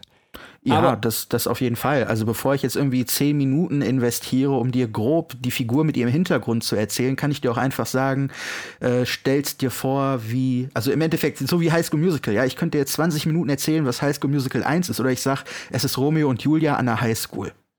So, weißt du? Und deswegen ist sowas mit Stereotypen arbeiten noch immer eine gute Sache als Basis von der aus man dann weiterarbeiten kann. Im Prinzip ist es, aber jetzt äh, driften wir ab und dann kommen wir gleich sofort wieder komplett zu High School Musical 2, aber das ist ja eigentlich auch das Thema von High School Musical 1, äh, dass Stereotypen am Ende nicht unbedingt Stereotypen entsprechen, und zwar der Basketballer, ja. der singen möchte. Ähm, ja. Wollen wir weitergehen zu dem, also quasi da, wo wir jetzt gerade waren, und zwar, ähm, sind wir schon bei dem Song von Chapé dann? Ähm. Ja, genau. Am Pool ja, kommt Sharpay mit ihren Mädels.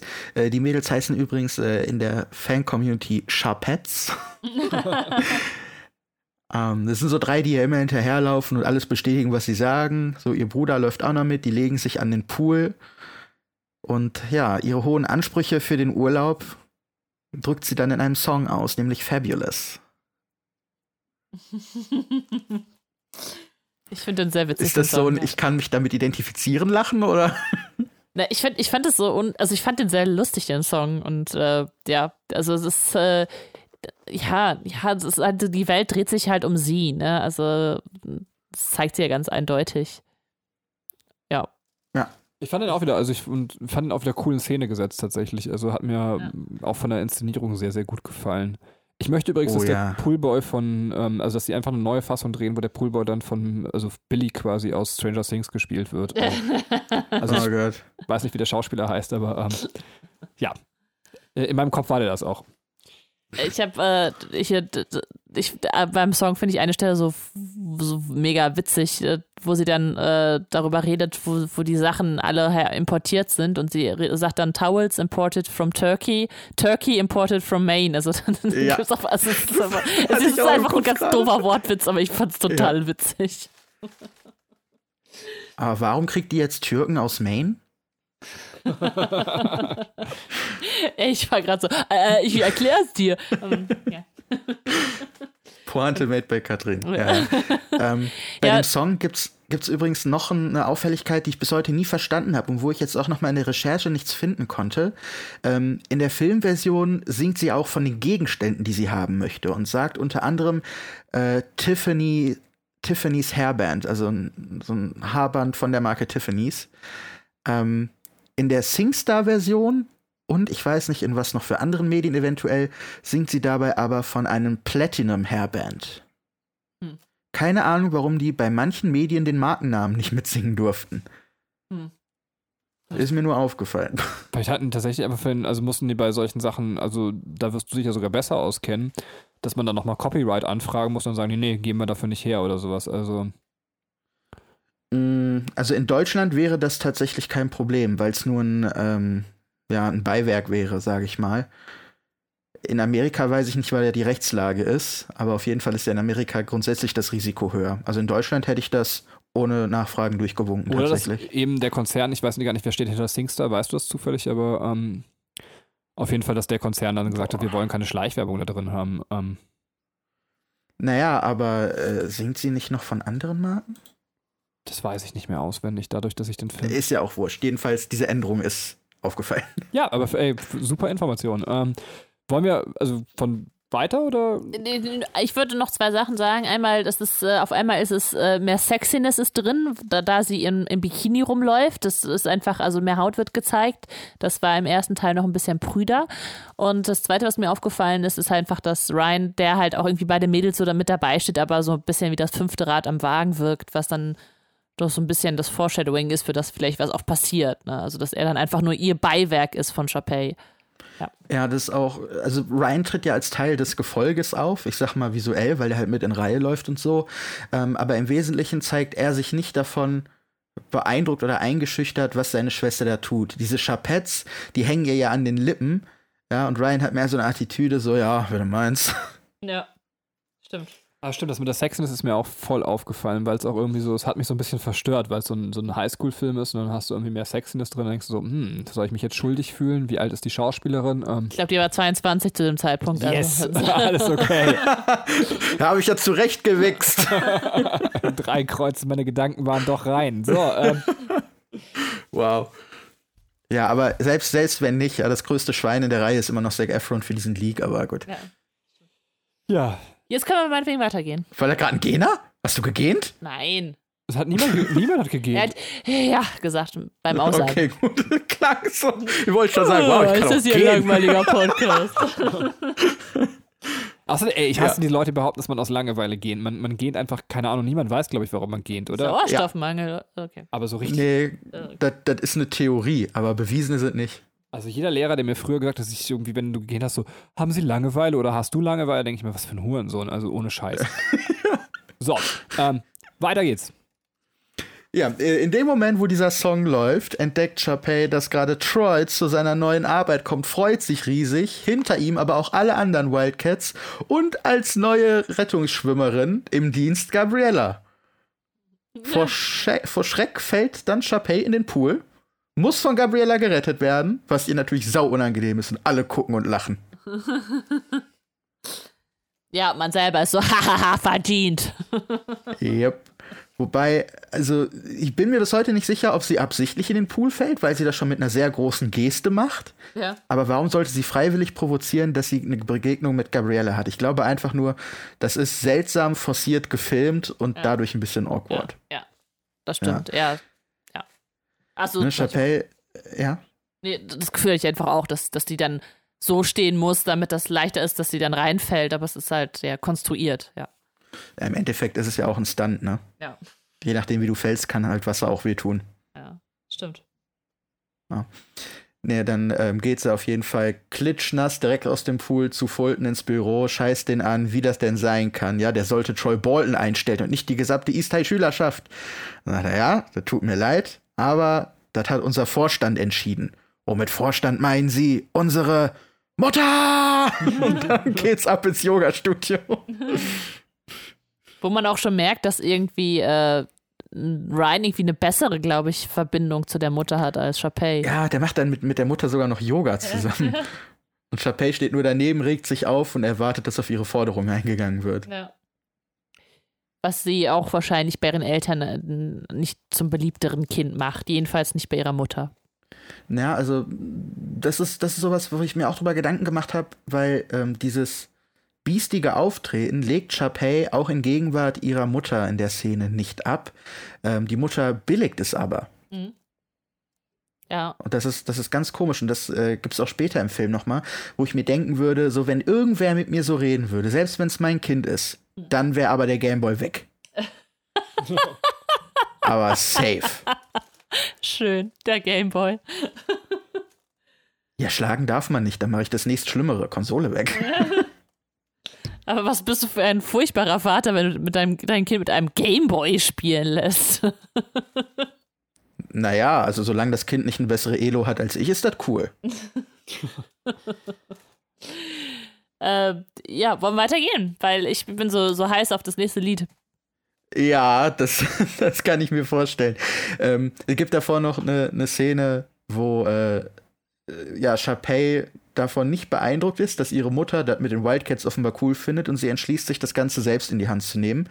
Ähm, da ist diese geile, dieses geile Bild, Fulton geht den Flur entlang so um die Ecke kommt da nur eine Hand, greift ihm an der Krawatte, reißt ihn um die Ecke und Chapey erschafft dann dadurch so eine Bedrohungssituation und sagt dem, ist mir scheißegal, wie sie es machen. Wenn die nicht freiwillig gehen wollen, dann mobben sie sie halt raus. Ist das klar? Ne, und danach muss er auch schlucken und fächelt sich erstmal von so einem Brunnen ein bisschen Wasser zu, weil er sich denkt, so, boah, dieses Biest, ey, jetzt habe ich ein Problem. ja. Ja, dann gehen wir äh, rüber in die Küche, wo gerade äh, auch Fulton ankommt und zum Arbeitsbeginn die ganzen Jobs verteilt. Ja? Die äh, meisten werden Kellner. Küchenmitarbeiter und bei Bedarf werden Chad und Troy zu Caddies. Ja? ja. Du, Katrin, als großer Fan der Rolle von Jason Cross, du hast ja seinen dummen Gag im ersten Film schon gefeiert. Wie fandest du jetzt hier seine Lines? Nice. Ist, äh, ist das Sieg? Nee, Sieg nicht. Äh, der, der Jack-Dings. Habe ich gerade wieder vergessen, wie der heißt. Jason, Jason Cross. Jason Cross ist der Dumme, der äh, am Anfang auch meinte, wie waren ihre Ferien, bis da bist? Stimmt. Oh, der ja. hat hier auch wieder oh, so ah, Highlights. Ja, ja, ja, das stimmt. Boah, jetzt, mir fallen die aber gerade nicht mehr ein. Ne, das ist hier in dieser Küchenszene so geil. Ähm, da möchte Fulton erklären, wie man sich verhält ähm, als äh, ja, Kellner. Ja. Man spricht zum Beispiel die Gäste nicht mit Vornamen an. Ne? Niemand bedient hier Sharpay, man bedient Miss Evans. Mhm. Und dann so, wer ist denn das? ne, Fulton ist so, ach Gott, Alter, ne? Wirft sich dann so ein, so ein Lappen um, spielt Kellner und geht dann zu Jason. Äh, Miss Evans, darf ich Ihnen einen Drink reichen?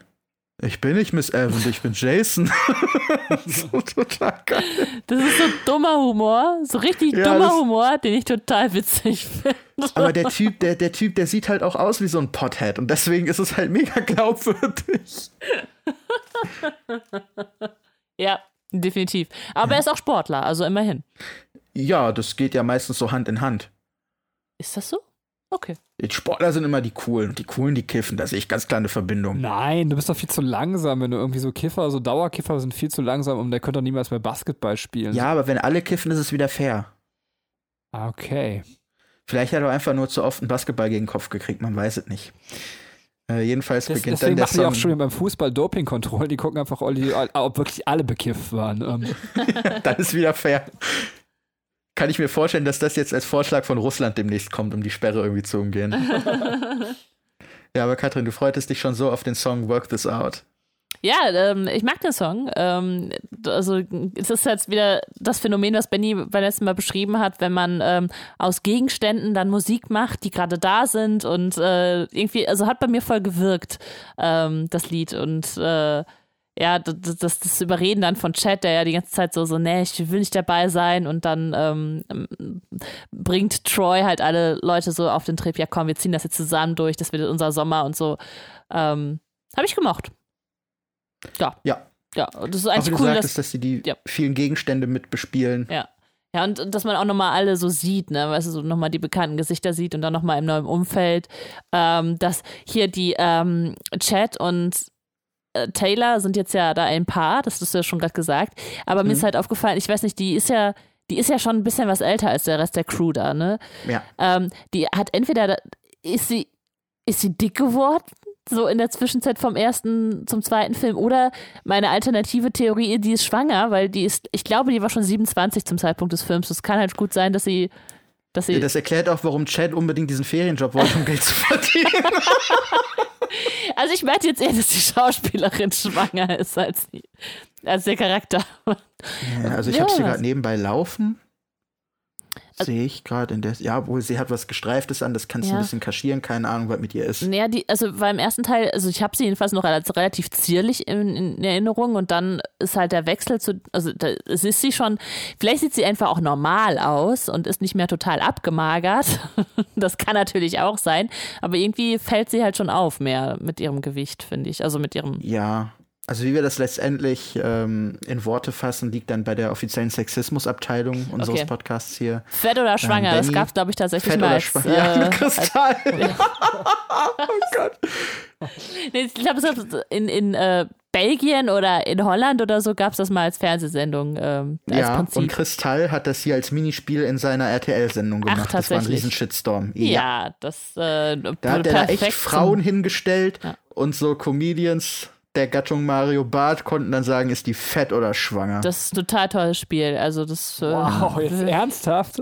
ja, ja, und das gab einen riesen Shitstorm und ähm, RTL hat es dann sogar auch, und das ist für die schon ein großes Entgegenkommen, äh, für die On-Demand-Version auf TV Now rausgeschnitten.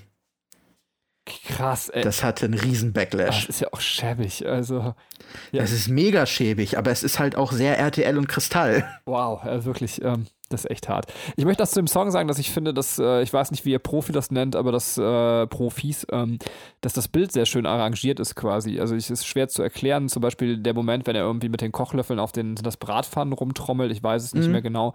Äh, das, das wirkt alles auch als, auf einmal, als wenn die Küche zu einer Bühne wird und, und ich finde, das ist cool, wenn man wirklich auch im Bild darauf achtet, so wo die Dinge platziert sind und das gefällt mir wirklich gut. Also was ich generell, also wirklich bei allen Songs finde ich eigentlich oder bei den meisten, es gibt so ein paar, die sind eher bewusst, glaube ich, auch ruhiger arrangiert, aber alle, die so ein bisschen Musikvideo überdreht arrangiert sind, sind richtig geil arrangiert. Punkt.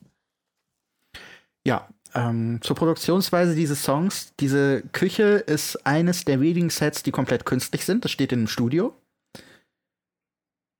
Okay, ich hätte jetzt größeres Erstaunen erwartet. ähm, und dieser Song, der wurde auch als äh, One-Taker gedreht mit einem Multicamera-Setup.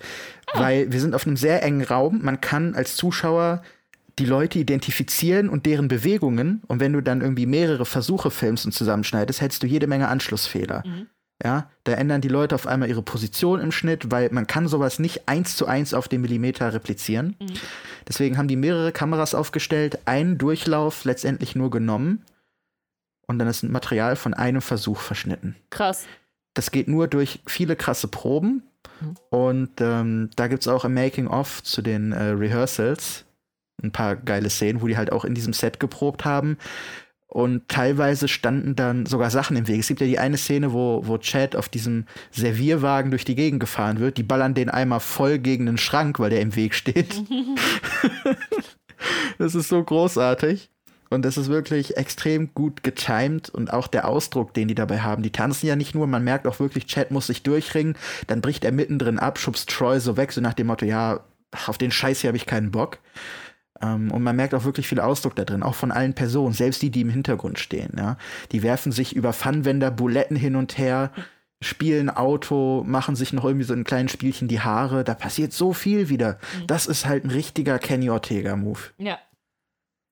Mega nice.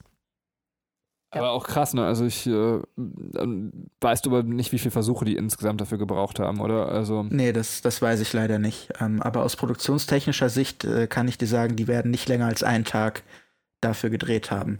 Ich glaube, um das in der Form in den Kasten zu kriegen, mit Proben im Set, würde ich sagen, ja, acht Stunden. Also die werden an diesem Tag acht, acht, neun Stunden werden die an diesem einen, an dieser einen Szene gedreht haben. Das ist moderat. okay, das ist aber auch schon ganz schön anstrengend. Ähm, ja. Ja, also als Schauspieler ähm, ist halt 50 Prozent deines Jobs warten. Okay. Ne, also Geil, dann wenn könnte ich ja wenn Schauspieler ich- werden.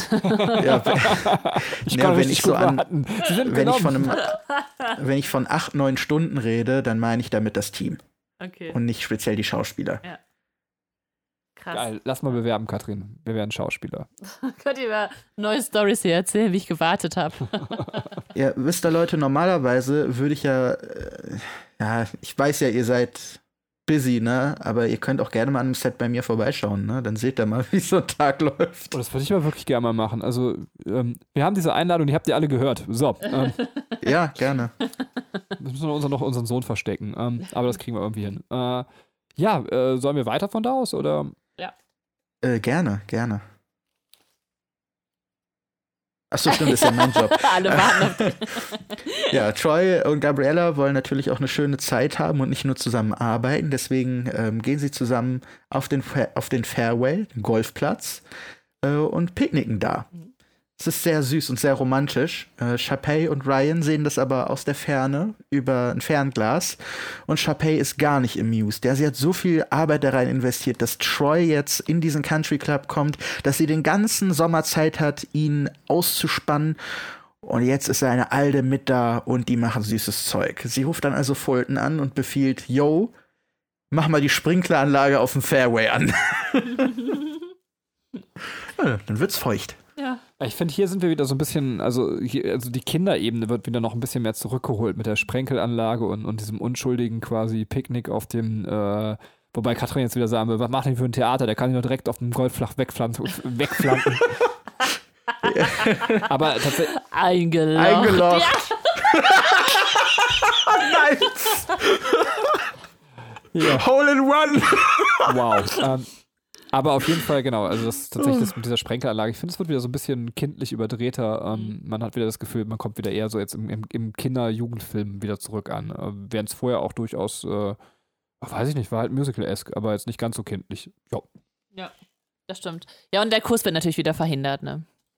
Ja, natürlich. Der übliche Troy Bolton Gedächtnis-Cockblock. Ich liebe es, wenn du das sagst. Äh, tatsächlich an, an dem Golfplatz, also es ist jetzt quasi, da ist ja schon, äh, wobei das ist noch tagsüber, ne? Also die Szene, äh, Ja. genau, aber das, das Grün, da fällt es auch auf, was du eben, ich habe den, das wieder vergessen, den Fachbegriff, aber das ist so ein, also das Grün Color Grading. Ja, das Grün kann niemals so sein, wie das ist, glaube ich. Ja, also Das ist richtig saftig, stechend voll und zu diesem krassen Grün halt dieses strahlende Orange dieses, dieses Canyons, wo ja Lava Springs liegt. Mhm. Das ist so, so lebendig, so warm und hell und es springt dir wirklich ins Face. Ja. Ja. Das ist super. Stimmt. Ja, ähm, das Picknick auf dem Fairway stellte allerdings einen Regelverstoß dar. Der Fulton bemerkt das und es gibt einen Anschiss. Erste Verwarnung. Bei der dritten Verwarnung beide gekündigt. Das ist Verwarnung Nummer eins. Gabriella Troy baut keine Scheiße mehr. Mhm. Ne, Troy, ganz Gentleman, versucht natürlich zu sagen, ey, ist meine Idee, die kann da nichts für. Aber Fulton lässt nicht mit sich reden. Beide angezählt. Was hätte er denn gemacht, wenn die beiden drei Verstöße gehabt hätten, weil Troy soll ja Voll. da bleiben? Ähm, ja, ja, das ist tatsächlich ein bisschen unlogisch. Dafür ähm, findet Chapey im späteren Verlauf ja noch eine Lösung. Ähm, aber warum sie die noch nicht von Anfang an hat, wundert mich auch tatsächlich. Okay. Aber Ja. jetzt habe ich wieder Angst, dass ihr mir gleich sagt, ja, Benny, du hast mal wieder im Film nicht aufgepasst. Ähm, aber Gabriella geht ja also äh, irgendwann freiwillig. Es kommt ja nicht zum dritten Verstoß, oder? Ähm, Ja. Also irgendwie ist diese Verstoßsache so ein bisschen, ist halt auch so, so eine Klischeesache, die man da irgendwie erwartet, dass jetzt die Verstöße mit, also kann man auch positiv vielleicht mal benennen, dass man sagt, normalerweise wird es jetzt in so einem Film laufen, dass, dass die Krise darüber aufgebaut wird, dass der dritte Verstoß erreicht ist und dadurch irgendeine Hürde zwischen den beiden Charakteren aufgebaut wird. Das passiert aber nie, ähm, was irgendwie merkwürdig ist. Das ist, äh, es gibt diese Verstöße, vielleicht um Spannung aufzubauen, aber sie haben keine tiefere Rolle letztendlich in, in dem Film irgendwie. Ja. Doch, hast du nicht aufgepasst. Und zwar, Ähm, Chapey hat Fulton die Anweisung zu geben, die rauszuwerfen. Die haben die Verträge, der kann nicht einfach sagen, haut ab, ne, sondern er muss sie raus ekeln. Ja? Und das geht entweder, indem sie freiwillig kündigen durch den Druck, den er aufbaut, oder dass sie drei Abmahnungen kriegen. Ist ja auch in Deutschland so. Dritte Abmahnung, du bist raus. Ne? Also versucht der bei jedem kleinen Scheiß, den die machen, mit einer Abmahnung, diesem von Chapey geforderten Ziel näher zu kommen. klar, also da bin ich ja voll bei dir, aber er verlässt, also oder beziehungsweise der Film verlässt irgendwann diesen Druckpfad und, und geht dann einen anderen Pfad. Also es geht dann nicht mehr um den Druck, die rauszufeuern. Also Ja, weil die Figuren sich, sich dafür entscheiden. Gabriella sagt ganz klar am Ende, das möchte ich so nicht, ich gehe. Ja, während Troy, der ja dann seine neu errungenen Privilegien hat, dass es gar nicht mehr sein Problem ist. Ähm, und der Rest des Teams hatte ja nie ein Problem mit den Regeln. Die finden es zwar auch nicht toll, aber die hatten nie ein Problem. Ja. ja, weiter? Weiter. Ja. Ja, also ich bin also quasi bei Dingen, die, ähm, also es lohnt sich dann nie so in Kampf auf Leben und Tod, weil ich verstehe das, was du sagst. Ähm, auch, äh, ja, ich glaube, letztendlich meinen wir, also ich will nicht sagen, wir meinen nicht direkt das Gleiche, aber ähm, ich verstehe, was du mir sagen möchtest. Ähm, Punkt. Ja, also ich glaube, der Punkt ist, äh, es ist logisch, aber es würde, glaube ich, in echt nicht so funktionieren. Ja. Ne? Die liefern eine Begründung, aber wie, also für wie voll wir die nehmen, ist was anderes. Okay.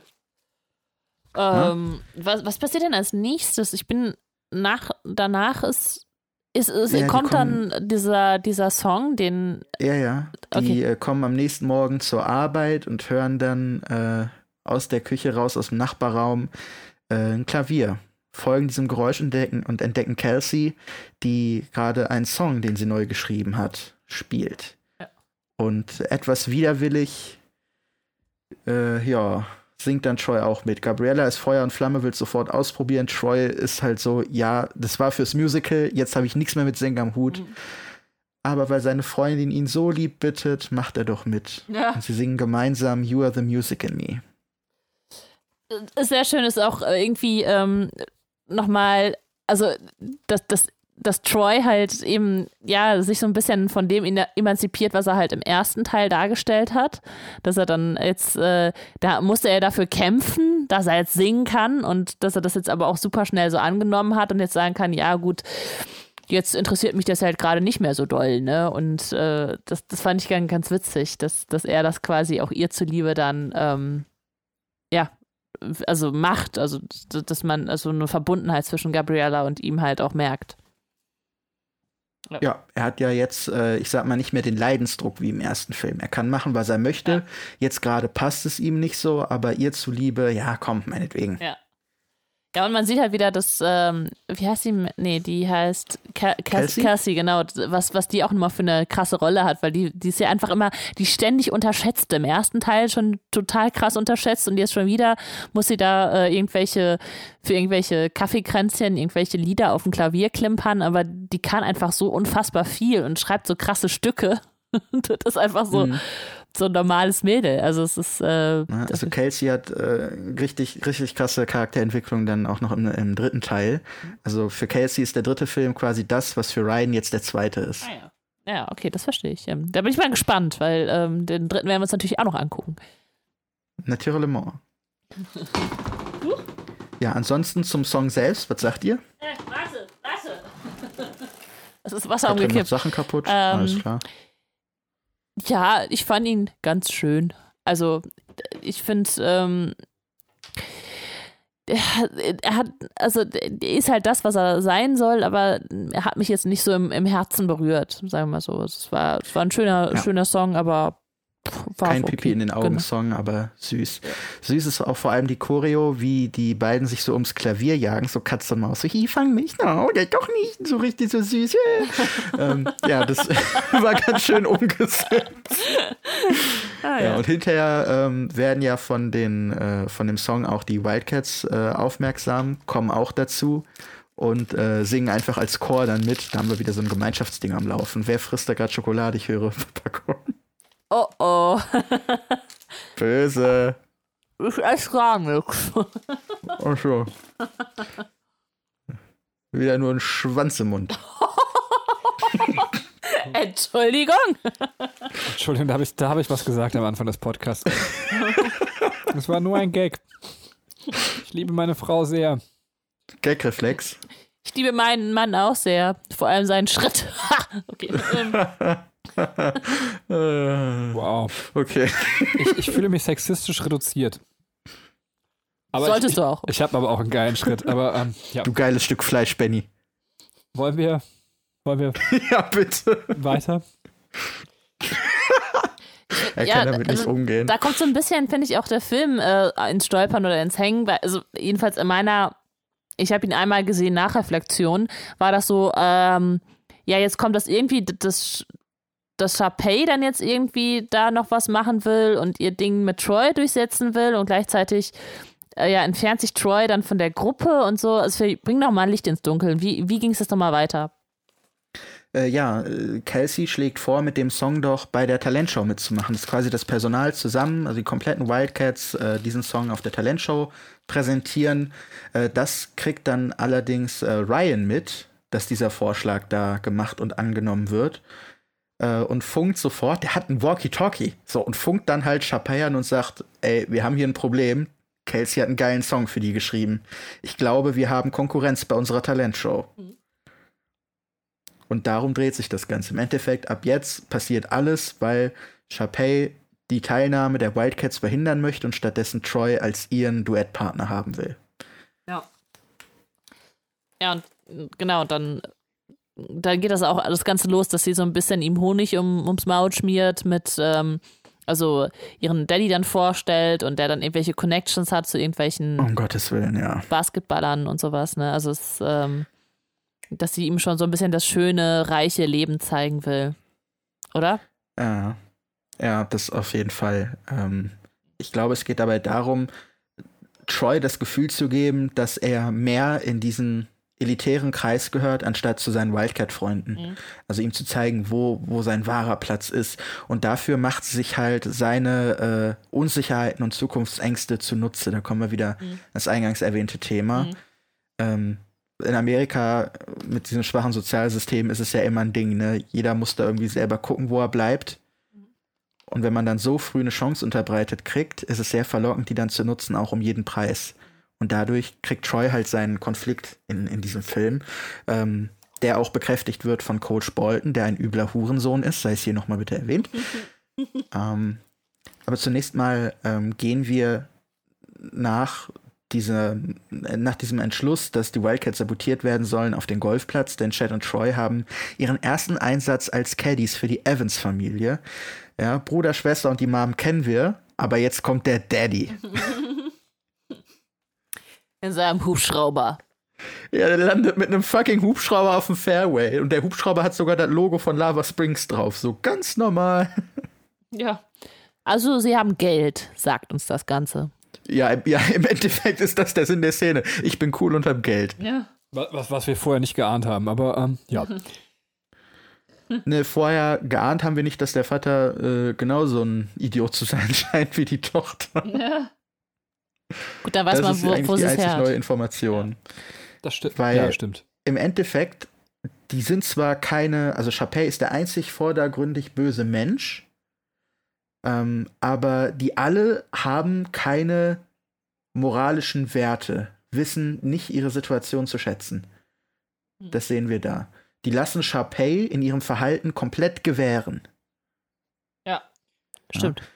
Und das Schöne finde ich an diesem Golfspiel, auch bei dieser Familie, also das ist so schön dargestellt, die können ja alle kein Golf spielen. Also der Vater schon, aber die Mutter nicht, Chapey nicht, ja.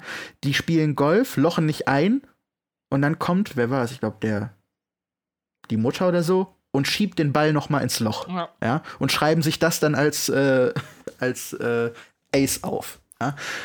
Und generell so, die schlägt, trifft den Ball nicht, trotzdem applaudiert die Familie. Mhm. Ja. Das, die verletzt fast ihren eigenen Caddy mit dem Golfball und trotzdem sind alle impressed. Mhm. So, es gibt für die kein Versagen. Die beneisten sich auch, wenn sie Scheiße bauen. Und genau das ist der Grund, warum viele Millennials heute so verwöhnt sind. Du bist aber toll gelaufen, hast du toll gemacht. Du bist toll aufgestanden. Ja, du bist aufgestanden und gelaufen. Da hast du jetzt keinen Preis für verdient, du dummes Blag. Ich freue mich für dich, aber dafür kriegst du jetzt keine Sonderbehandlung. ich fühle mich hart getroffen. Unser Sohn lernt gerade laufen. ja, aber du rennst doch nicht den ganzen Tag hinter dem her und sagst dem, wie toll und wertvoll er ist, weil er jetzt laufen kann. Doch. Nein. Das kann ich mir nicht vorstellen bei dir. Nee. Nee, nee. Ich glaube, du freust dich, aber ja. verwöhnst ihn deswegen nicht nee. ins Unermessliche. Ja, also, also tatsächlich, äh, also jetzt äh, geht es natürlich um was anderes, gerade so Kinderpädagogik. Man muss, ähm, da habe ich vorher auch nicht so drüber nachgedacht, man muss das Kind schon irgendwie sehr viel loben, weil es sich darüber freut, dass man es lobt und dann macht es gerade mit seinen Laufversuchen und Stehversuchen weiter. Also, aber das ist natürlich bei der Familie jetzt was ganz anderes, ähm, die sich einfach so auf die Schulter klopfen. Wobei ich finde das nicht nur negativ. Also ich verstehe, was du sagst. Ich habe das aber witzigerweise gar nicht so gesehen. Für mich war eher so ein Moment Irritation da, dass ich dachte, ist ja eigentlich eine ganz sympathische Familie untereinander, sind die nicht so verbissen. Also man kann das auch positiv für die Familie werten und sagen, okay, äh, das, was Chappé eigentlich auf der Bühne zeigt und ich will immer gewinnen, ist bei denen untereinander gar nicht so krass vorhanden. Aber ich glaube, es meint eher das, was du jetzt ausgeführt hast, im Sinne von, die klopfen sich auch auf die Schulter, selbst wenn sie scheiße sind. Also. Ähm. Ja, ähm, weil es offenbar da kein Bewusstsein dafür gibt, dass sie im Moment scheiße sind. Ja, jemand verkackt und die natürliche, der natürliche Instinkt von denen ist, trotzdem beneisten. Ähm, ich glaube, wie das bei uns funktionieren würde hier, und das merken wir auch an dem Humor, den wir auch heute an den Tag legen, auch über ein, ich sage mal, offensichtliches Versagen kann man mit einem Augenzwinkern noch einen Spaß draus machen. Ne? Aber die lügen sich ja gegenseitig vor, dass das kein Versagen ist. Mhm. Ja? Also das macht es realitätsfern. Ich Spaß haben kann man da so oder so mit und was Schönes draus machen. Ich kam irgendwie mit dieser ganzen Sequenz nicht klar. Für mich war das irgendwie viel zu lang. Also ich habe da gar nicht so ja. viel rausgeholt, wie ihr es gerade da rausholt. Jetzt wird mir einiges klarer, aber es war trotzdem, ich fand das einfach, es hat mich so angenervt, diese Golfsequenz. Das, das hätte man für meinen Geschmack irgendwie kürzer halten können, aber es ist vielleicht eher was ja, ja, Individuelles. Bin ich, bin ich auf jeden Fall bei dir von der Länge. Im Endeffekt hatte die Sequenz, äh, diese Plansequenz nur irgendwie die Funktion, uns zu zeigen, der Vater ist genauso, so funktioniert diese Familie. Äh, alle bevorzugen Troy, Chad wird gemobbt, Ende. Ja und, ja, und der eigene Sohn wird noch so ein bisschen. Genau. Ja. Ja, gut. Ja. Da der jetzt nicht so den hohen Stellenwert hat. Ja. Naja, gut, aber bei der Mutter, ich meine, die Mutter kommt ja, haben wir ja gerade klar festgestellt, dass, dass sie mit ihrem Sohn ja schon vielleicht einen Ticken besser sogar klarkommt als mit ihrer Tochter. Aber jetzt in diesem Familiengefüge ist er dann doch Nummer vier, so. Ja. ja. Um den geht's halt absolut nicht. Und wir haben gelernt, dass Troy Golf spielen kann. Ja, was kann der nicht? Singen im ersten Teil. ja, aber an dieser Stelle muss man sagen, Küssen. ab dem zweiten singt er alles selber. Ne, ab diesem ja. Film singt er alles selber, das ist schon mal eine Veränderung. Ey, das ist, ähm, das hätte ich ja nicht gewusst, hättest du es nicht jetzt äh, in der Besprechung zum ersten Teil gesagt, aber ich finde, das fällt auch, auch, überhaupt nicht auf. Also, ja, ne? das, äh, ob der jetzt im ersten Teil gesungen hat oder nicht, klingt für mich identisch wie beim zweiten. Also, und der hat ja, ja. eine krasse Gesangsstimme auch und der kann auch in die Höhen gehen und so, ne? Also, es ist schon. Ja, jetzt schon. ja, gut, aber es musst du erstmal lernen, ne? Also, das ist, manche ja. Menschen kommen halt nie dahin. Er hatte dann ja seit dem letzten Film elf Monate Zeit und offenbar, also er konnte ja schon was, sonst wäre er nie als äh, Troy besetzt worden mhm. beim ersten Mal. Ähm, aber es war halt nicht perfekt und diesen Sprung zu du bist perfekt und kannst jetzt ganz alleine singen, mhm. der hat ja stattgefunden. Was man im letzten Film gemacht hat, war ja bei den Stellen, die er verkackt hat, Drew Seeley mit reinzumischen. Mhm. Ne, so als Support quasi. Okay, ja. Und stimmlich sind die halt echt richtig gleich. Deswegen konnte äh, Seeley auch mit auf die Tour nach dem ersten Film. Ähm, das war da schon ganz gut gemacht. Keine Ahnung, wie man diesen, diese eine Person auf der Welt findet, die genauso klingt, aber das ist denen gelungen. Ja. Hatten sie Glück. Ähm, ja. Ja, sollen wir weitergehen, weil äh, das, das, ja, gerne, ich glaube, wir sind gerade so bei der Hälfte des Films angekommen und reden schon so, so, so lange. Aber ich meine, es ist ja auch ganz schön, mal sich so einen Film im Detail anzugucken. Ja, das, das ist richtig. Dafür sind wir heute auch ein bisschen früher dran. Ähm, ja, Troy kommt nach einem langen Arbeitstag wieder zurück in die Küche zum Ausstempeln, wird von Fulton abgefangen. Der gibt ihm einen Anzug und sagt: Yo, du bist noch nicht fertig. Äh, du gehst jetzt schick Abendessen. Die Familie Evans lädt ein. Und dann setzt er sich mit an den Tisch zu Chappés äh, Eltern und, und Chappelle rückt ihm sogar noch die Krawatte zurecht, so ganz strange. Uh. Ähm, und mit am Tisch sitzen auch Universitätsentscheider mhm. und äh, ein Basketballcoach ja. von der Uni in Albuquerque. Ja. Und äh, ja, Mr. Evans macht klar, hör mal, ich habe hier Connections, stell dich gut mit uns, dann zwinker, zwinker. Mhm. Ja, es ist, das, jetzt kommt natürlich wieder hier sein, sein Verantwortungsbewusstsein und an die Zukunft denken. Aber also was, was ich halt viel krasser finde, ist einfach, er wird ja eigentlich dafür bezahlt, dass er da sitzt und mit denen isst. Was aber so diese Übermacht der Reichen zeigt, so, ne? Ich kaufe mir deine Anwesenheit, ne? Also, Ja. das ist, ist schon ein bisschen ekelhaft eigentlich, ne? Und er ist so ein bisschen der Spielball da. Also, er könnte natürlich äh, auch das ablehnen, aber irgendwie ist er in diesem Sozialgefüge so gefangen, Ja. dass er da hingehen muss, ne? Obwohl er ja eigentlich das Date mit Gabriella hat und ähm, ja, er lieber bei ihr sein würde. Und man merkt auch äh, ganz krass an seinem Gesichtsausdruck, dass der total überfordert ist, dass es unangenehm ist, gerade wenn dann Chappelle ihn auch noch mitten äh, am, beim Dinner halt anfasst und da in der Krawatte rumzuppelt. Ja. Ja, das ist auf einmal die, die Hände von so einer nervigen Alten im Gesicht, ist ja auch ziemlich geil. Äh, ja, so so krasse Grenzüberschreitung einfach auch. Ne? Ja, und er sitzt da halt echt wie so, wie so ein bestellter Trei, äh, Trans-Toy-Boy aus Thailand. Keine Ahnung. Also man merkt, es ist ihm saumäßig unangenehm. Ja, Aber er sieht auch die Chance. Er sieht auch die Chance. Ja. Ja, das ist äh, wahrscheinlich gerade der Zwiespalt, ne, der dann halt in, in ihm stattfindet. Viel interessanter finde ich aber eigentlich an der Stelle, was auf äh, Gabriellas Seite passiert, wenn das parallel dazu passiert und ich das jetzt richtig im Kopf habe. Ähm, und zwar das Gespräch, das sie mit ihrer besten Freundin hat über ähm, Typen, die einen versetzen. Oder das kommt wahrscheinlich erst danach, Ja. oder? Nee, nee, das ist Das da. ist da, okay. Äh, dass, dass sie sagt irgendwie, ja, dreimal und dann Schluss machen oder irgendwie sowas. Ne? Also das, das ja, das sind die Regeln von, von der großen Schwester von Taylor. Ja. Also die große Schwesterregeln. Ja, was, ich, ich weiß nicht, ich finde es einfach furchtbar, wie sich Leute einfach sowas, also dann auch noch andere damit indoktrinieren, was dann ihre Regeln sind. So, ne? Das, ich finde das ganz, ganz schlimm, diese Szene ähm, aus, äh, aus der eigenen Perspektive. Ich weiß noch, keine Ahnung, dass, dass ich mir mit einer Kollegin, die sich gerade mit jemandem gedatet hat, darüber unterhalten hat. Also zwei Kolleginnen haben sich unterhalten, ob man dem jetzt schreiben sollte oder nicht oder wie das dann wirkt. Und ich weiß nicht, es war einfach so ein so ein Kopfzerbrechen über irgendwelche Regeln, die anscheinend irgendwer irgendwann aufgestellt hat. Ich war immer so sehr brach brachial in der Ding so, ja, Benny finde ich geil, den schreibe ich an. So, da hätte ich mir niemals gedacht, so, Benny, lass ficken. Alles klar. bei uns war es ein bisschen romantischer. Willst du mit mir schlafen? lass essen und dann ficken. Sie hat, genau, sie hat Liebe machen geschrieben. Oh.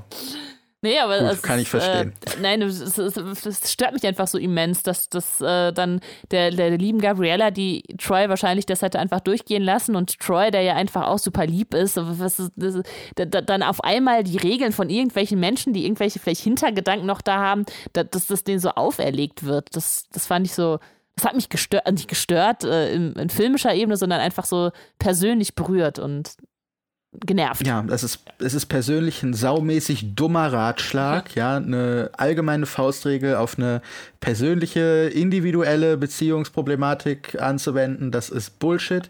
Ähm, das ist den Machern aber durchaus bewusst gewesen. Auch hier gibt's wieder eine Deleted Scene, wo äh, Taylor am Ende krass zurückrudert. Ne? Am Ende steht ja die Versöhnung von Gabriella und Troy an. Äh, Gabriella hat gekündigt, ist zu Hause und äh, Taylor kommt dann in ihr Zimmer gestürmt und sagt so, ey, zieh dich an, du gehst jetzt mit Troy singen. So, ne? Und Gabriella sagt, ja, aber die Jungsregeln von deiner Schwester besagen doch, dass vorbei ist. Ja, aber Jungsregel 10 ist, hör immer auf das, was deine beste Freundin sagt und jetzt komm mit. Ja. Ne, da rudert sie zurück, weil sie sieht, was dieses Gespräch angerichtet Ja. hat. Und es ist sehr schlecht, also die Figur Taylor McCassie kommt sehr schlecht dadurch mit äh, weg, Ja. dass es in dieser Schnittfassung nicht mitgenommen Ja, wurde. das stimmt. Das stimmt. Und Und das ist eine Sauerei, weil die da, also es gibt dadurch einen Charakter im Hauptcast, der aus keinem ersichtlichen Grund böse, was Böses tut. ja, stimmt. Und die ist trotzdem Teil der Clique, als, als hätte sie so einen Verrat begangen und keiner hätte es mitbekommen. Und das wäre für immer ihr kleines böses Geheimnis. und es wirkt tatsächlich so, als würde sie absichtlich äh, Gabriella gegen Troy ausspielen, dadurch, wie es jetzt im Film zu sehen Ja. ist. Ja, das stimmt. Das ist ein bisschen schade, finde ich ja. Ja, ja. Ja, absolut. Vor allem, weil sie halt eine sehr kühle und rationale Person ist. Mhm. Und dass die dann ausgerechnet diesen, diesen Bitch-Talk da macht und so hinterrücks sowas anhaut. Das sind vielleicht die Hormone von der Schwangerschaft. Naja, sie möchte ja ein dicker weißer Mann werden und das ist gerade eine schwierige Zeit. ähm. Jetzt ist natürlich für, für die äh, Fortsetzung ab hier ist natürlich die Frage, welche Version habt ihr gesehen? Die TV-Version oder die DVD-Version? Weil in der DVD-Version gibt es hier den Bonussong Humu Humu Nuku Nuku Apua A. Haben wir nicht gesehen. Nicht? Nee, wir haben, äh, wir haben über Prime geguckt, Amazon Prime. Und äh, ja, also, oder haben wir das gesehen, Benny? Nee, also, Also ich habe es nicht in meinem Kopf. ich auch nicht. Also, Erzähl, was passiert. Vielleicht fällt es uns dann nochmal ein. Ähm, ja, Troy möchte jetzt nach diesem äh, langen Dinner endlich zu Gabriella, stempelt sich an der Stechuhr aus und wird mal wieder von Fulton abgepasst. Der packt den, nimmt ihn mit in eine dunkle Ecke durch irgendwelche lustigen Korridore, Oh, oh. leuchtet mit einer Taschenlampe und sagt ihm, ey, sorry, du setzt dich jetzt dahin und denk dran, klatsch nur am Ende. Pflanzt ihn jetzt in irgendeinen so Stuhl und haut ab. Plötzlich gehen Scheinwerfer an, Riesenkulisse, bunte, bunte Unterwasserdeko und äh, Chapey, die Chapettes und Ryan führen diese hawaiianische, laute, sehr aufdringliche Nummer auf, wo sie auch äh, Troy bespielen, der da nur schockiert in seinem Sessel sitzt und alle kommen mir nahe, alle tanzen, riesen Choreo, 20.000 Lichter, Nebelmaschine, was geht hier ab? Ähm, und das ist letztendlich der Song, den Chapey und Ryan vorbereiten für die Talentshow. Ah, ja. Nee, äh, tatsächlich, äh, nee, haben wir nicht gesehen. Also, es aber Ja, der äh, macht ich doch gar keinen Sinn, weil, ähm, ich meine, wie viele Tage vergehen innerhalb äh, des Films? Nicht viele, oder? Äh, sechs, sieben. Ja, weil Ryan doch noch sagt am Ende so, ich habe das Kostüm schon im Internet verkauft. Das muss ja dann schnell gegangen sein. Also ich meine, nur und also das Mhm. ist das nicht so ein Widerspruch zum Hauptfilm, also dieser Song? Nö, eigentlich nicht. Du kannst ja auch Sachen per Sofortverkauf machen. Na gut, schnell im Internet verkauft. Ja, das ist, das ist durchaus Du möglich. kennst mich nicht, also wenn ich, ich brauche einfach Tage, bis ich zur Post komme, aber gut, ich hätte das Kostüm noch ja, rumliegen. weil niemand deinen Scheiß haben will. ja, ist so. Aber du bist auch nicht reich und das Bedienstete, die das machen. Aber finde ich auch geil. Der ist saureich und verkauft dann sein 2-Euro-Kostüm. das ist hart. Nee, jedenfalls, äh, die Szene war halt äh, exklusiv für die DVDs, um da nochmal den Verkauf zu pushen. Der Song ist gut, er ist saumäßig nice choreografiert. Ähm, Gerade Ryan kommt da auch super bei weg. Weil im Endeffekt ist das ja eine Riesennummer, die Chapey aufzieht, um Troy zu beeindrucken. Und Ryan merkt halt im Laufe dieses Songs, okay, hier geht's nicht um mich, sie umwirbt gerade ihn. Und hat auch immer so eine pissgrimmige Miene, stampft dann irgendwann durch die Gegend, macht nur widerwillig seine Choreografie und spurt dann auch erst, ja, macht nur die Nebelmaschine an, wenn Chapey ihn dann äh, letztendlich anbrüllt im Song. Ähm, und am Ende fordert der auch richtig pisst von Troy diese Blumenhalskette und dieses Krönchen zurück. Und man merkt wirklich, Ryan findet Troy gerade zum Kotzen, aber er kommt nicht raus, weil er unterm Scheffel seiner Schwester steht. Das ist so stark. was sich ja dann bald ändert. Ja, zum Glück, ey. Ja, also nach dieser für Troy sehr traumatischen Erfahrung des Angetanztwerdens, wie von Taschendieben in Berlin, ähm, kommt er dann zu spät zum Date mit Gabriella, jumpt in den Pool und wird natürlich umgehend erwischt von Fulton. Zweiter Regelverstoß, in den Pool dürfen keine Mitarbeiter. Ja. Und damit ist auch dieses Date wieder gecancelt. Ja. Und wieder kein Jetzt Kuss. äh, wieder, wieder kein Kuss. Ja, da waren sie jeweils nur in ganz dünner Badebekleidung und trotzdem nichts passiert. Schade. ja. Und dann gehen wir zu, zu Troy nach Hause, wo er abends, Schrägstrich nachts, noch mit seinem Vater in der Garage an einer Karre bastelt. Und da schiebe ich dir den Joker jetzt mal zu, Benny. Coach Bolton, Hurensohn, tell me more. Ja, alles. Also ich, das ist so ein Vater, der, der hätte einfach, also der ist ja kein böser Mann, also das kann man ja so nicht sagen, ne? aber er ist halt einfach irgendwie davon überzeugt, dass, dass, er, dass er den Masterplan für seinen Sohn im Kopf hat und ähm, finde halt, ja, also so, er gibt ihm diesen Standardrat, dass er sich für die Dinge, die ihn weiterbringen, orientieren sollte, statt zu seinen Freunden. Und das ist einfach so, ja, der, der sieht halt einfach nicht, überhaupt nicht das Herz von dem Jungen. Also er ist vielleicht noch nicht mal mehr. Also das Schlimme ist, er ist vielleicht noch nicht mal mehr am Ende ein Hurensohn, sondern er ist einfach ein, ein blinder Vater. Und das ist vielleicht sogar noch schlimmer als ein Hurensohn. Man kann auch beides sein. Ja. Aber also, ist halt schon eigentlich krass. Also ich hoffe, dass ich nie so ein Vater werde. Ähm, wahrscheinlich wolltest du jetzt einen, einen äh, quasi offeneren Rant haben, aber tatsächlich habe ich mir gerade vorgestellt, dass ich irgendwann so mit meinem Sohn umgehe und ihm selber so blöde Ratschläge gebe. Also ich glaube, er meint sogar noch was Gutes dabei, aber sieht halt überhaupt nicht äh, das, was eben das Herz von dem Kind eigentlich bewegt, von dem Kind. Na, was, was äh, Troys Problem halt ist, ähm, ist, dass die Wildcats anfangen, sich von ihm zu distanzieren, seine Freunde, weil er halt durch diese neuen Privilegien, er muss nicht arbeiten, er kriegt schickes Abendessen, er hält sich nicht mehr an Verabredungen. Die Freunde finden das nicht cool, aber dadurch, dass er jetzt diese äh, Entscheider von der Uni und diesen Basketballtypen da kennengelernt hat, hat er persönlich ja Zukunftschancen. Ja, und was, was Troy daran stört, ist halt, ist es das wert, meine Freunde zu vernachlässigen für eine sichere Zukunft? Und der Vater stellt sich dann da allen Ernstes hin und sagt, ja, ja, klar, jeder muss für sich selbst kämpfen und gucken, wo er bleibt. Du kriegst das Angebot, nutzt das, scheiß auf die anderen. Und er redet dabei nicht nur über die Freunde seines Sohnes, er redet davon auch von seinem Basketballteam, ja. Der rät seinem Sohn, verrate dein Team. Ja, und das, glaube ich, würde Coach, Coach Bolton eigentlich unter anderen Umständen nicht tun. Aber alle anderen, außer seinem Sohn, sind ihm so unfassbar scheißegal, ich würde am nächsten Tag, wenn ich das wüsste und Spieler wäre, ich würde aus dem Team austreten, weil ich mir denke, du blöder Hurensohn, nicht mit mir, my Jetzt friend. muss ich dir widersprechen. Also, ähm, und zwar ist es so, dass, also ich meine, er weiß ja tatsächlich, also Coach Bolton weiß ja im Prinzip, was aus einem gefeierten Highschool, äh, Highschool-Spieler wird. Und zwar im besten Fall komischer Lehrer. Ich meine, offensichtlich verdienen die da immer noch ziemlich viel. Haben wir ja schon beim letzten Mal besprochen, aber er, er kennt das Ende der Karriereleiter und vielleicht dreht er seinem Sohn das auch deswegen. Also gar nicht, also dass er dem Team also bewusst in den Rücken fällt, weil er weiß, okay, ähm, mehr ist da auch nicht zu holen an, an der Stelle, als ich könnte, du kannst später mal Highschool-Lehrer werden. Also der weiß, wie unbedeutend dieses Team letztendlich vielleicht im Weg der Karriereleiter ist ja, im Weg der Karriereleiter ist dieses Team vielleicht äh, ersetzbar, aber nichtsdestotrotz handelt es sich dabei um die Freunde, um den Lebensmittelpunkt äh, seines Sohnes. Und die wesentlich gütlichere Vorgehensweise wäre ja gewesen zu sagen, äh, bezieh deine Freunde doch einfach rein. Du musst dich nicht entscheiden.